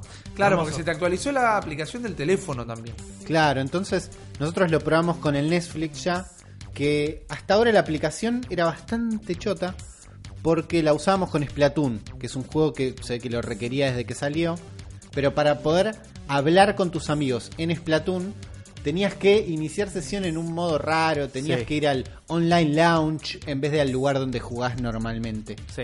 En el Netflix, vos estás jugando con un amigo, abrís la aplicación y ya estás hablando con Rippy. Claro, es, lo que le criticábamos tanto, que no era un acceso rápido y fácil, Claro. que lo podía hacer con la aplicación de Discord en el celular. Era lo mismo, Ahora ya claro. lo mismo. Ahora ya es lo mismo. Digo, en este momento, Sí. si estamos jugando Gradius Sí, juntos, que lo vamos a hacer en, en un par de horas. cuando quieras, Sí, y quisiéramos hablar por Discord, sí. tenemos que juntarnos en Discord y llamarnos. Pero si abrimos la aplicación de Nintendo. Online Switch, ya estamos hablando. Bueno, está bien, mejoraron mucho esa experiencia. Muchísimo. Eso es mejor. Hay que ver si ahí vienen cambios en Splatoon para que mejoren Splatoon. Pero estamos ahí nomás. Nunca sentí que no funcionara bien en Splatoon, pero todo cambio Pero mejora hicimos- va a ser bien re- recibida. No, pero en Splatoon para hablar con amigos era una paja. Sí. Tenías que ir a un menú especial, voy a hacer una partida especial, quiero, era horrible. Ahora tal vez sea mejor. Tengo entendido que en Mario Tennis estás jugando con alguien, abrís la aplicación y lo puteas. O lo respetas. Buenísimo. Hubiera preferido el sistemita de. de emojis, tal vez. Estoy enojado. Ay, qué buena partida. Porque no tengo ganas de putearme con nadie. No, bueno, Porque siento que voy a querer putear a muchísimos. eso, ese es el voice chat. Por ahí no querés voice chat todo el tiempo. Eh, y algo que es importante recordarlo porque hay mucha gente que lo juega. Fortnite sigue siendo gratuito. No Sí. hace falta que utilices un sistema de online para Fortnite. Eso O. Paladins, ¿no? Si te equivocaste. Bueno, claro, de- eh, descargaste el equivocado sin querer. Te pasó, te puede pasar. No hay soporte de Fortnite en la chat, en el voice chat de Nintendo. No. No, No. pero tiene el soporte a través de la consola. A través de la consola, más pero cómodo Se no recontra puedes la tele. Es raro eso. Y voice chat al mismo tiempo. No, a menos que grites. A menos que grites mucho. ¿No? Sí. Es complicado. Pero bueno, uy, me acaban de entrar 17 mails de Nintendo. Es de toda la tu familia que te quiere, Rippy. Exactamente. Acaba de crecer muchísimo tu familia. Correcto. Recuerden, y algo también que es importante, entren una vez más al management de cuentas y suscripciones dentro del eShop. ¿Mm? Y si quieren ahora, para no olvidarse después, también pueden sacar el, el destildar el renovamiento, la renovación, mamita. Mamadera. Así no se los cobra.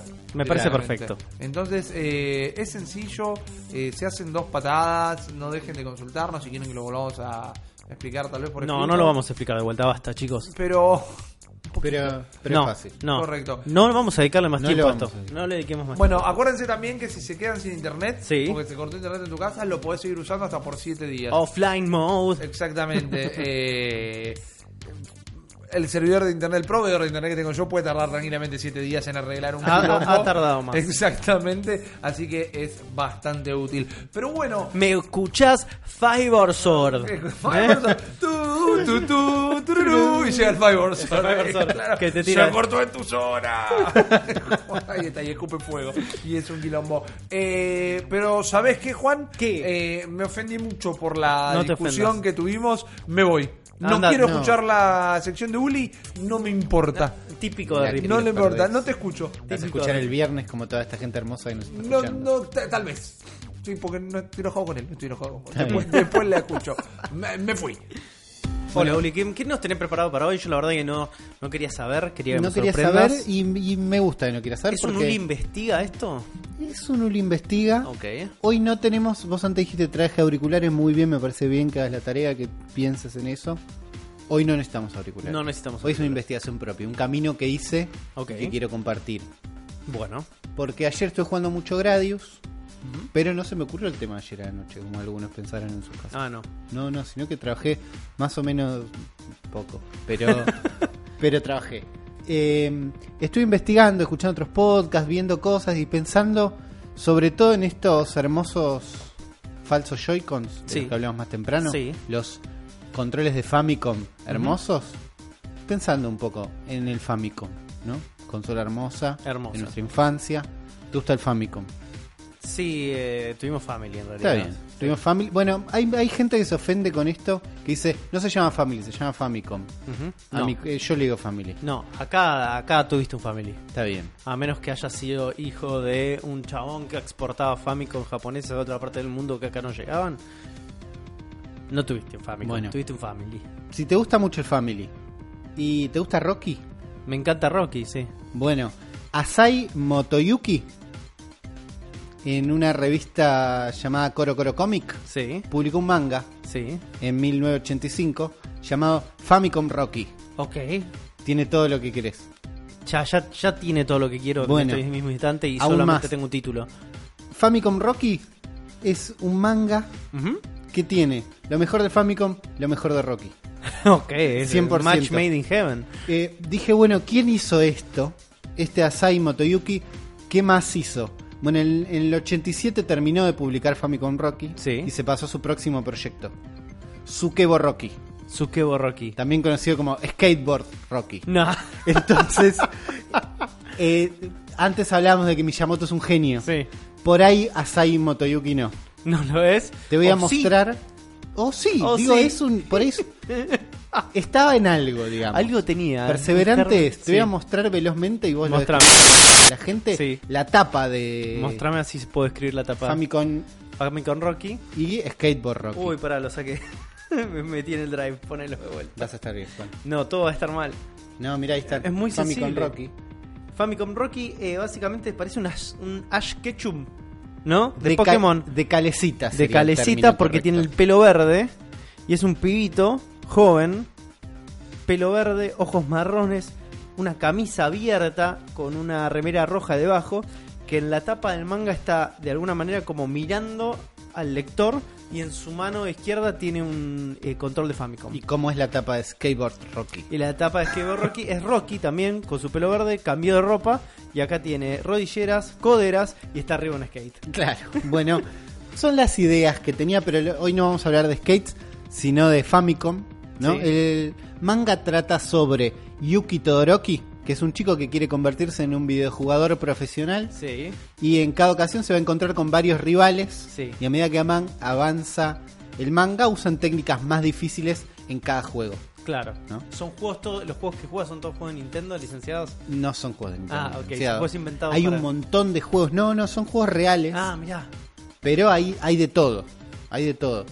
Eh, yo tenía empezado, tengo como, podemos empezar por el A, por el B o por el C. No, empecemos por el A siempre. Empezamos por el A. Dale. Bueno, capítulo 1. Capítulo 1, por favor. Capítulo 1. Arrancamos con un contraluz de Rocky. Sí. Con un Famicom volando en el aire y un fondo espacial. ¿Te leíste los mangas? Me leí los mangas, Juan. Hay que- eh, investigación. Sí, Uli obvio, investiga. obvio, no, obvio. Uli eh, saca una sección más o menos en dos horas en el laburo. No. Había una vez un sistema conocido como Famicom que cambió la vida de un joven. Eh, que puso su vida en la línea con duelos de videojuegos. Y arranca el juego, ¿no? Arranca. El primer manga arranca con autos a toda velocidad. Y hay dos pibes que están jugando F1 Race. Sí. Un juego de Fórmula 1 de Famicom. Que no es Famicom Grand Prix F1. Que es por ahí el que recordamos. Es otro que salió después más tarde. Se tradujo para Game Boy. Hay una versión para Game Boy que se llama F1 Race Sí. que salió. Hay un pibe corriendo, no, no puedo doblar esa curva, pum, explota, gana un cheto que estaba jugando al lado de él. Le dice, como quedamos antes, me voy a comprar todas las copias de Fórmula 1 que haya en este local. No, Ese era el acuerdo. Así empieza, ¿entendés? High stakes. es sí, boludo, arranca con todo. No, pero yo ahorré guita para comprarlas. No, le dice el pibe. Dice, bueno, ya está. El título de campeón nacional de Famicom va para Chuchihiro Heimu, el líder de la corporación líder en la industria de los videojuegos, No. Heimu Corp. No, Heimu Corp. Cheto, Mal. cheto, desde ya el lo del mal. Además, Heimu es como se le dice a los videojuegos en Japón. Entonces, lo que dice el traductor del manga es no, nadie va a tener de apellido Heimu, pero técnicamente es posible combinar los kaijis para esto, pero es un chiste medio malo. Es claro, sí está bien, es un chiste gramatical medio raro. Medio más tirando a berreta, eso es lo que nos dice Pepsi Man. Tenelo ahí. Lo tengo, lo tomo con pinzas. No te puedes llevar todos los juegos. Hiciste trampa, ¡bam! Mano en la cara. No, Sí, cachetazo. sí, sí, lo tira al piso. Callate forro, le dice Yuchi. Todo mal. ¿Qué le pegás al pibe? Aparece una figura nueva. ¿Quién sos vos? Aparece Yuki, nuestro Yuki, protagonista. protagonista, de pelo verde. Que no tenía nada que ver. No. Se asomó, Pero la le injusticia. pegaron a un pibe. La justicia y la violencia lo saca. Por eso, clásico de Yuki. Sí. Bueno, eh, lo vamos a decidir en una carrera, le dice Yuki. Yuki lo reta al otro, al malote. No, el malo te acepta rápidamente Ah, un rápidamente, desafío muy mal explicado y mal, mal escrito y mal explicado, donde rápidamente vamos a competir. Listo. El que gana se lleva, devuelve toda, decide qué se hace con todas las copias de Fórmula 1, Sí. que el chabón iba a comprar igual, no se las ganó. Claro, se iba a Ganó el comprar. derecho a comprarlas, Claro. porque es un cheto. se vuelve a la casa, tranquilo, y la hermana le dice, che, ¿y vos sabés que es un Famicom? ¿Qué? No, no tengo idea. Eh, Yuki no sabía que es un Famicom. Entonces viene la hermana y le explica. Y ahí empieza como la mecánica que empezás a ver que es medio parecida en todos los capítulos. Claro.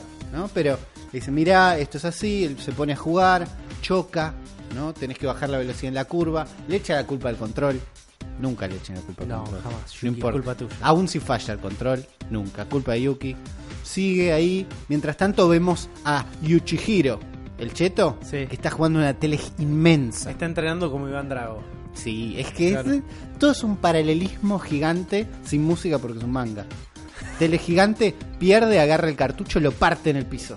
Sí. Por eso quería tantos cartuchos. Porque para él son descartables. Sí. No le da valor. No. Porque es cheto. Y, clásico, Game Corp. Sí. Se enfrentan en una tele gigante, ¿no? Hay como un, un enfrentamiento que no explica cómo llega. Se enfrenta a tele gigante.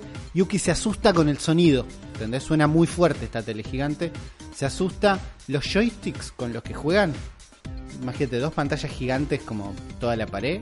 Y los joysticks son dos mesas Sí. con un joystick gigante. ¿Es un joystick de Famicom gigante? De mesa, Ah, ¿entendés? mirá, y vos le pegás con toda la mano. es hermoso. Eh, están en una recta loca y el cheto llega a 420 kilómetros por hora. Parece que hay, hay una aclaración al costado del manga que hay un turbo especial cuando llegas Sí. a 420 kilómetros por hora que llega a 500 kilómetros por hora.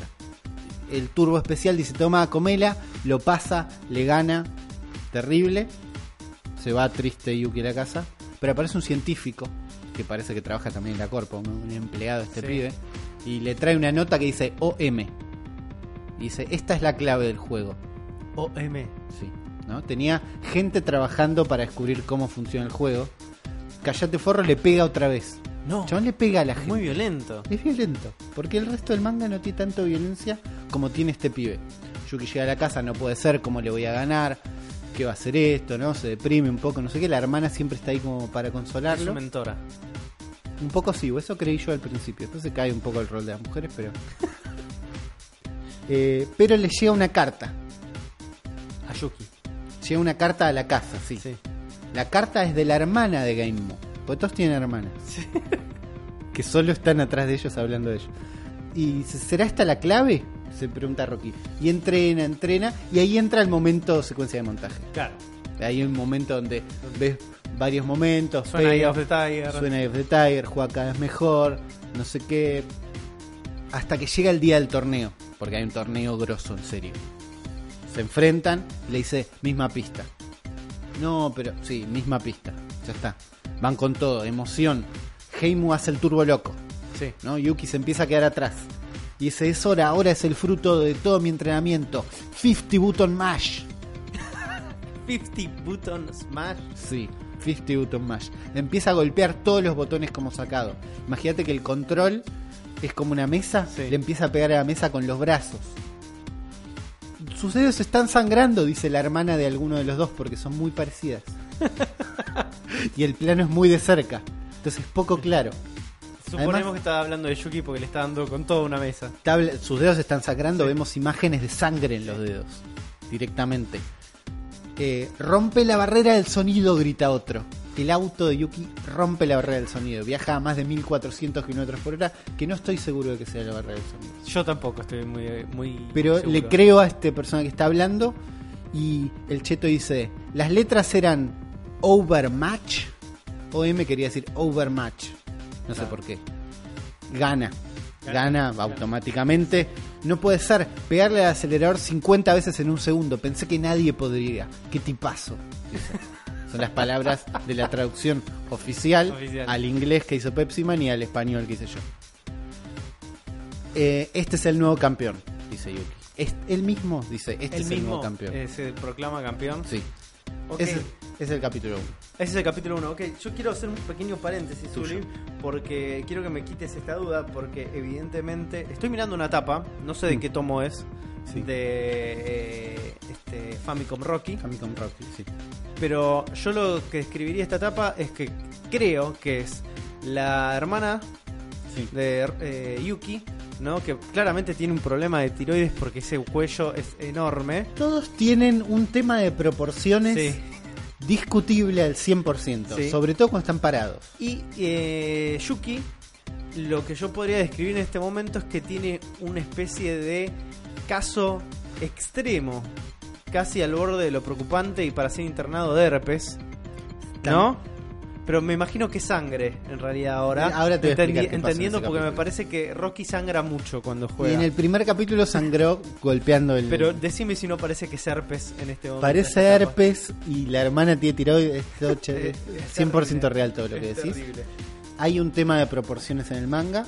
Pero bueno, ese, ese fue el capítulo 1. Ese fue el capítulo uno. ¿Cómo llegué al capítulo 1? Porque esto nunca se editó en inglés. No, no, me imagino que jamás. Siempre, siempre- tampoco Me llegó imagino muy que haya lejos. sido un, eh, fue un error que salga este, editado en japonés. No fue un error.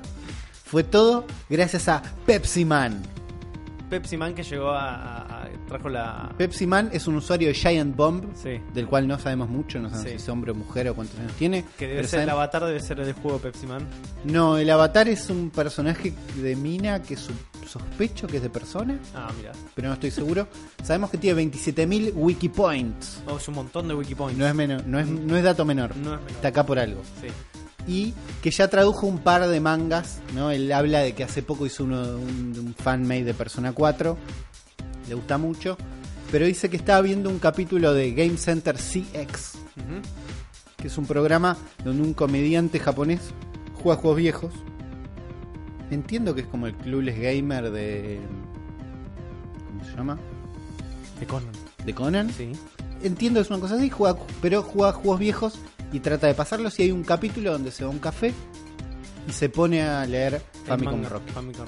Y dicen que es un capitulazo que ya tengo que buscar, aunque sospecho no esté traducido. Va a y, estar traducido. y ahí Pepsi Man dijo: Esto fue tan malo que me tenía que asegurar de que todos los demás entiendan lo malo que es en otros idiomas. Sí.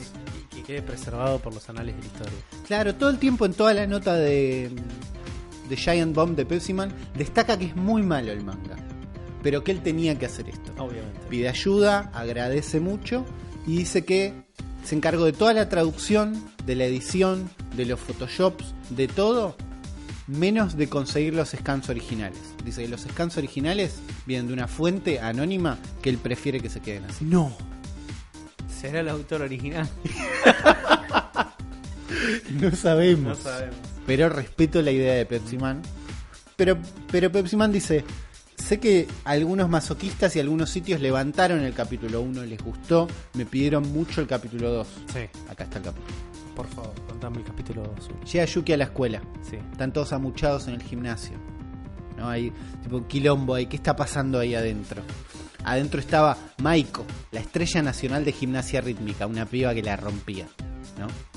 Todos amuchados ahí, eh, no sé qué, está la piba rompiéndola con una cintita, no sé qué. En cuanto llega Yuki, eh, eh, ahí está el campeón, ahí está el campeón, se van todos a buscarlo a Yuki.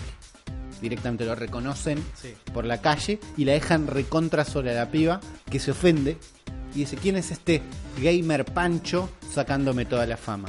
¿No? Low Life Gamer, dice que es Gamer Pancho. Gamer Pancho, claramente. Eh, ¿Qué te pasó? Dice una figura que se ve tipo la silueta. Le habla a la chica. Le habla a la chica. Sí. ¿Qué pasa que tenés esa cara? Era el entrenador. Fachero. facherísimo. Pero desproporcionado también. Todos, cada vez que aparece por primera vez un personaje, aparece en- de cuerpo entero en un par de. De viñetas, ocupando sí. un par de viñetas. Y ahí te das cuenta de las proporciones son medio jugadas. Sí. No entendés si son adultos o no. Ahí es cuando. Suele da- pasar en, en los mejores mangas. Bueno, pasa acá, pasa en todas las calecitas del país. Eh, me encantaría que lo agarres a este pibe en un duelo de Famicom, le dicen. Alguien lo tiene que callar. La piba al entrenador. Sí. El entrenador dice, ¿crees que le gane a un pibe con un juguete? Desprecio por el Famicom. Automáticamente nos damos cuenta que es el malo. Es el malo. ¿no? Es el malo, antes era el cheto, ahora es el malo. Ok, dice. El adulto malo. El adulto malo, el profesor de gimnasia. Malo. Y le dice que sí. Le dice que sí, acepta rápidamente porque por, por ella, más que Por nada, confuso. Mientras están en un. Está Yuki rodeado de un club de fans. Porque lo meten en un aula y te dicen: Este es el Famicom Club oficial, vos sos el mejor, te amamos, no sé qué. No, no le gusta mucho la fama, pero a la piba se vuelve loca cuando ve que tiene un club de fans. ¿Quién te crees vos para tener un club de fans?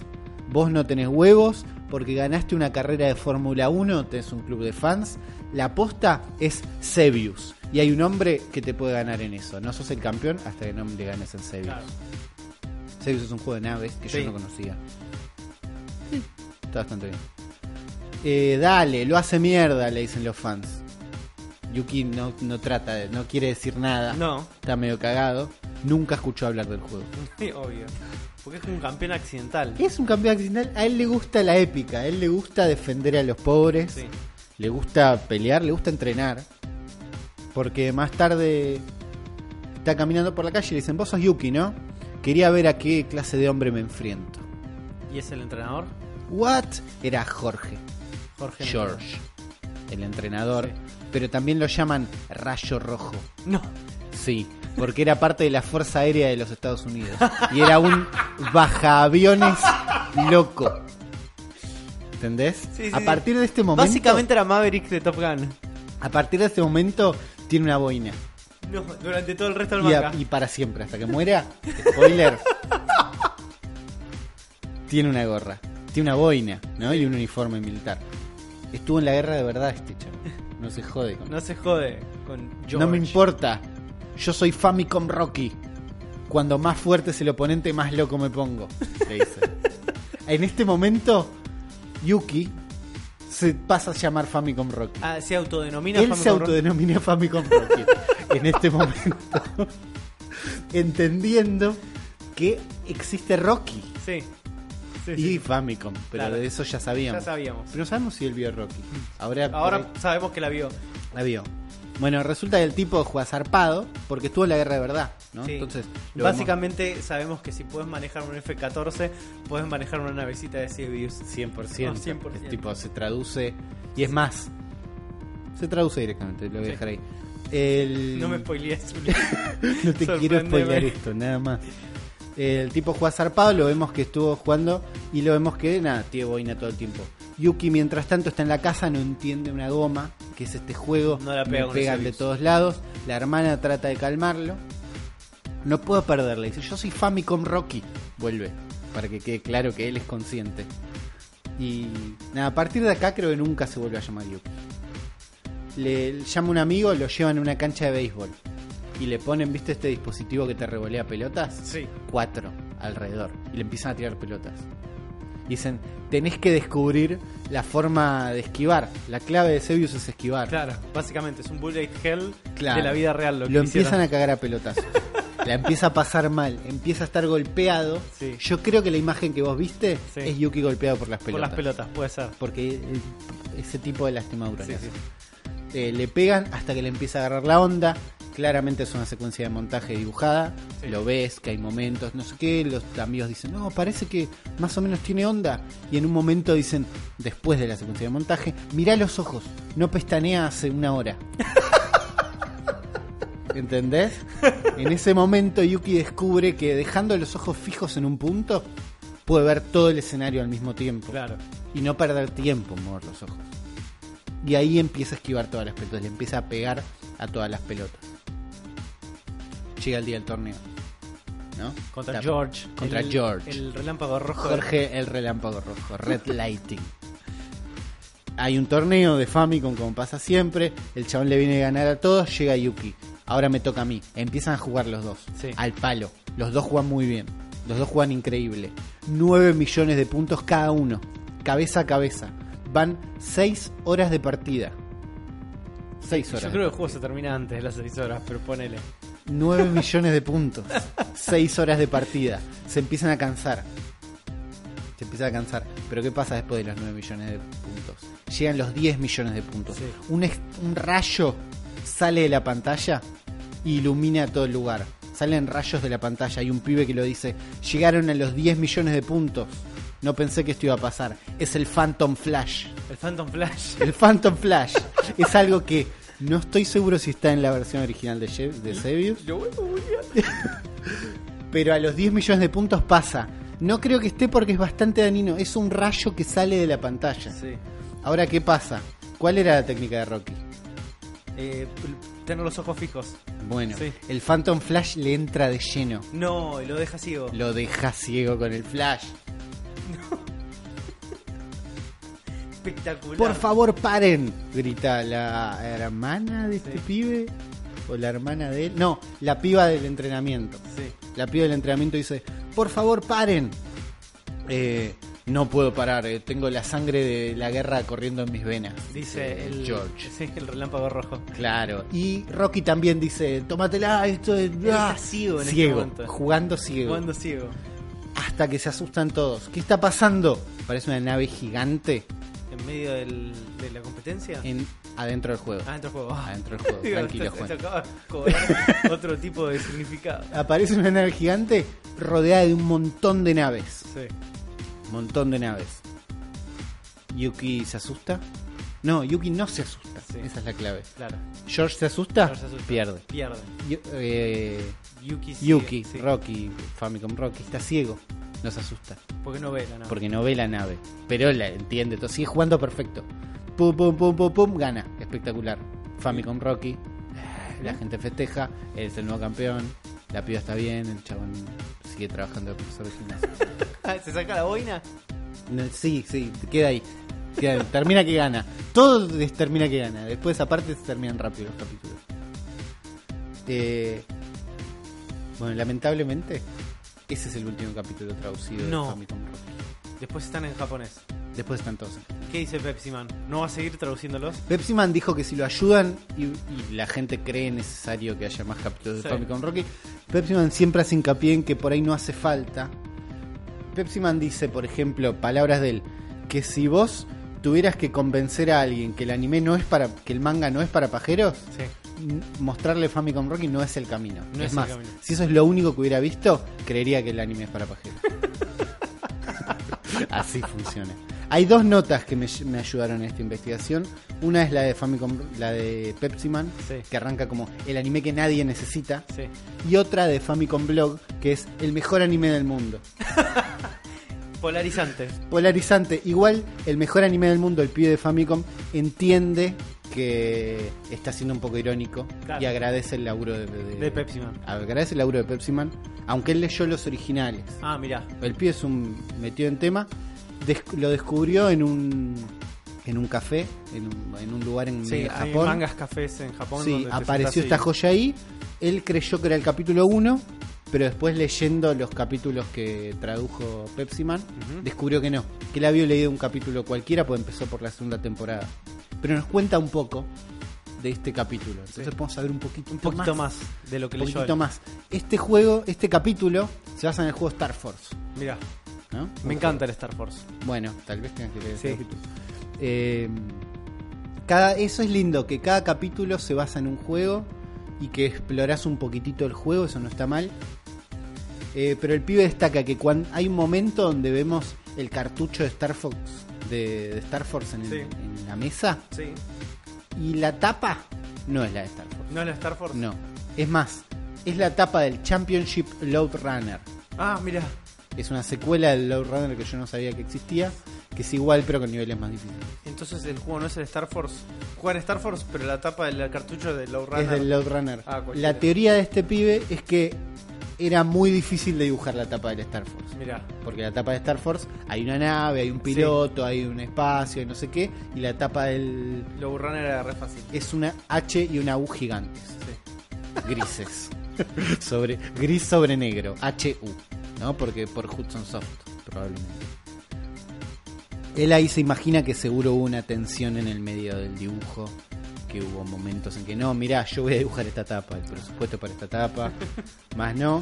Pero la idea de este capítulo de Star Force, que lamentablemente no pude leer entero, es que los malos, los tipos malos, plantaron una bomba en el hospital donde Rocky Mentira. visitaba a su mejor amigo. Boludo. Los riesgos son cada vez más grandes. Esto es temporada 2. Es temporada dos. Era sangrar las manos, sí. quedar ciego, bomba en el hospital donde está internado tu mejor amigo. La bomba va a explotar en una hora. Sí. No hay tiempo de evacuar el hospital. No hay tiempo, eh, pero sí hay tiempo para jugar a Star Force. La única forma de encontrar la bomba Juan es jugar una versión modificada de Star Force. Una hora para. en una hora no podés. Este, En un hacer- hospital muy grande. En un hospital demasiado Muy grande. Tenés que terminar el Star Force en esta versión modificada cuando terminás el último nivel. Sí. ¿Se desactiva la bomba? Te muestra dónde está. Ah, ni siquiera. Después la No a sé cuál es el capítulo 2. Es, es muy difícil pasar el Star Force en una hora, según Famicom Rocky. Sí. Ahora a lo que pienso, ¿no? Acá esto no lo dice el pibe, es yo Uli hablando. Eh, hay una versión modificada del Star Force que cuando lo pasás te muestra dónde está la bomba. Sí. La tapa de esa versión tiene una H y una U en el cartucho, por eso era diferente el cartucho. Claro. Porque la bomba la puso Hudson Soft. Terrorista. Terrible. Terrible. Paranoia. No sé si es verdad. No. Pero yo no sé si compraría otro juego de ellos por la duda. Terminar el juego en una hora sería imposible. Pero Rocky tiene su nuevo Famicom Joystick. Ahí te meten product Y ahí placement. meten Product Placement. Parece que el eje de todo esto era Product Sí.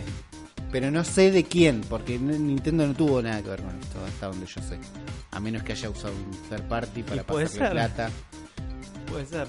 Pues este chabón era un cuentapropista que iba contactando compañías para ver a quién le sacaba un mango. Y los juegos que va Sí, sí, promocionando. escuchá, me voy a hacer, en el manga va a aparecer el, el- el Star Force, ¿eh? Eh, eh, ¿Cómo llamaba tu juego? ¿Cómo se llamaba? Sebius. Te lo pongo, ¿eh? Pongo todo un capítulo dedicado a Sebius. Bueno, con el Famicom Joystick se fuerza, la rompe, gana, se consigue montaje, Ujú. salva el día. Esta es la ¿Activa lógica. la bomba a él? No, nadie No lo explica dice, eso. no lo dice. No, me quedo con grandes dudas. Yo sé que él gana el juego y como te dije, siempre gana el juego, a veces termina rápido el Sí. capítulo.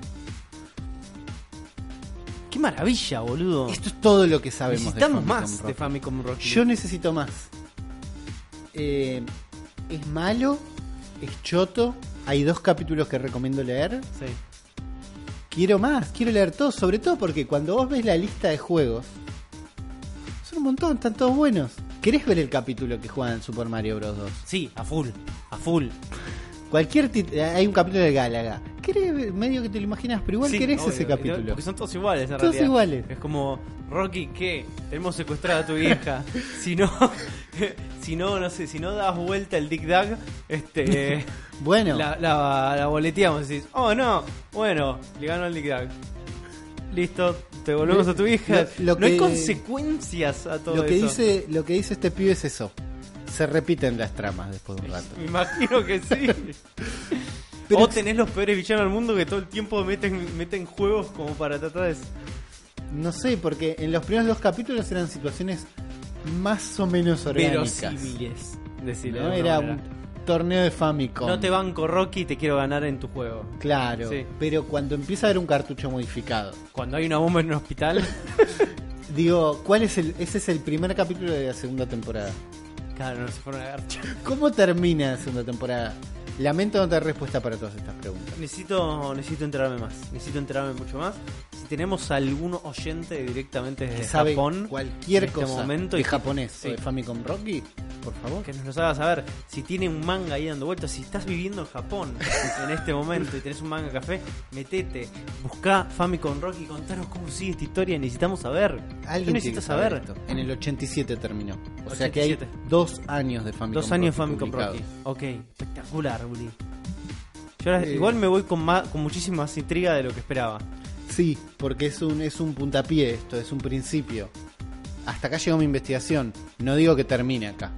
No, no, por ahí tenemos una continuación, ¿no? Tenemos eh, que, que la gente vaya aportando. Esto básicamente tiene que ser como una mente colmena a partir de ahora, donde Claro. todos necesitamos saber más de Famicom Rocky. Y sí, Pepsi Ahora, Man empezó, ¿En qué pero... momento dejó de ser, eh, de ser Famicom y después pasó a ser Skater? Bueno, ¿Qué ahí pasó algo ahí? pasó. ¿Cuál es la transición entre una cosa y Che, la otra? no tiene más onda jugar al Famicom. ¿Qué tiene onda? ¿Andar en skate? Claro. Los capítulos de Skateboard Rocky. ¿En qué no me diferencian? intrigan tanto, pero ¿serán iguales? Necesito saberlo. ¿Estará la hermana? Bueno, hagamos esto, hagamos un pedido a la comunidad que Por si tienen más información, si tienen alcance, si saben de alguna fuente fidedigna que pueda traernos información para que nosotros sepamos más de Famicom y Skater Rocky. Necesito saber cómo termina esta saga. Sí. Necesito cómo saber cómo cierra esta saga. Si la hermana está con problemas de tiroides o no. También. me preocupa ¿no? mucho también eso. ¿eh? Y espero mucho. que, espero que estén bien. Espectacular, Uli, me encantó. Muchas Muchas gracias. por este momento. Qué Fue bueno que lo disfrutaste. increíble. Y muchas gracias a toda la gente que nos acompañó a estas entradas horas Capítulo de loco. la noche. Es un podcast bien largo este, ¿eh? Mm. desordenado, pasional, efímero, como pocos, También. pero al mismo tiempo ¿eh? recordable, muy recordable. Así que muchas gracias por acompañarnos, gente. Espero tenerlos a todos ustedes a sus orejas la semana que viene. No hay un ripi, pero le dejo como que un espacio sin silencio para como que ustedes completen con su imaginación ¿Cómo se despediría cómo Rippy? se despediría Rippy. Vamos a hacer un, ese momento. Bueno, muchas gracias Rippy. Muchas gracias por tus palabras. Eh, yo sé, gracias por lo que dijiste de mí también. Yo sé que lo que dijiste de uno es muy lindo, pero bueno, lo que dijiste de mí es mejor. Así que bueno, me quedo con eso. Ya sé que soy el mejor, pero bueno, vos también sos bueno. Sos bueno. Sos bueno. Muchas gracias, Uli, a vos también por este, por De este nada, momento. muchas gracias a vos y gracias a todos los que se quedaron hasta el final de un episodio larguísimo, Clarísimo. experimental, loco, que espero les haya gustado, que yo estoy seguro que a mucha gente le gustó. A los que no, va a estar todo bien, tranquilos. Alto capítulo. Alto alto capítulo. capítulo. Alto capítulo. Porque te- Eh, del corazón salió. No, salió con todo encima. Le recuerdo a la gente que si nos quieren escribir, eh, La Bestia Pod en Twitter es nuestro handle, el mejor handle de toda la internet. 100%. Nos escriben ahí, seguramente vamos a estar entablando en conversación con ustedes. También tenemos una cuenta de mail que es eh, La Bestia. El cerebro de la bestia podcast o el cerebro de la bestia pod va a estar en la descripción de este abajo. video, va a estar en las descripciones de los lugares donde escuchan podcast. Estamos en iTunes, estamos en iVoox, estamos en YouTube. Eh, también tenemos un Patreon, Sí. .com barra Zona Fantasma TV, donde si quieren contribuir con las cosas que hacemos, ahí tenemos un lugar que ayuda muchísimo. También ayuda a compartirlo. Así si, es. Che, tenés que escuchar este podcast, no sabes lo que. ¿Escuchaste Famicom Rocky? No, escuchaste este capítulo. Necesitas saber más sobre Famicom Rocky, escucha este capítulo. Gente, nos estamos viendo la próxima semana. Viene una cartuchera y después de la cartuchera, la gran bestia roll. man. Uy, vuelve Sí, la bestia. vuelve la bestia roll. Nos estamos viendo, nos estamos escuchando, nos estamos queriendo un montón. Sigan la palabra Nintendera en el cerebro la bestia. Yo no lo voy a cerrar gritando. No, lo- no, le voy a faltar el respeto hacia Rippy, no Está le voy bien. a meter eso. Podría cuidar. hacerlo, pero podría hacerlo de otra manera, como lo suelo cerrar yo. que ¿Cómo es el cerebro de la bestia.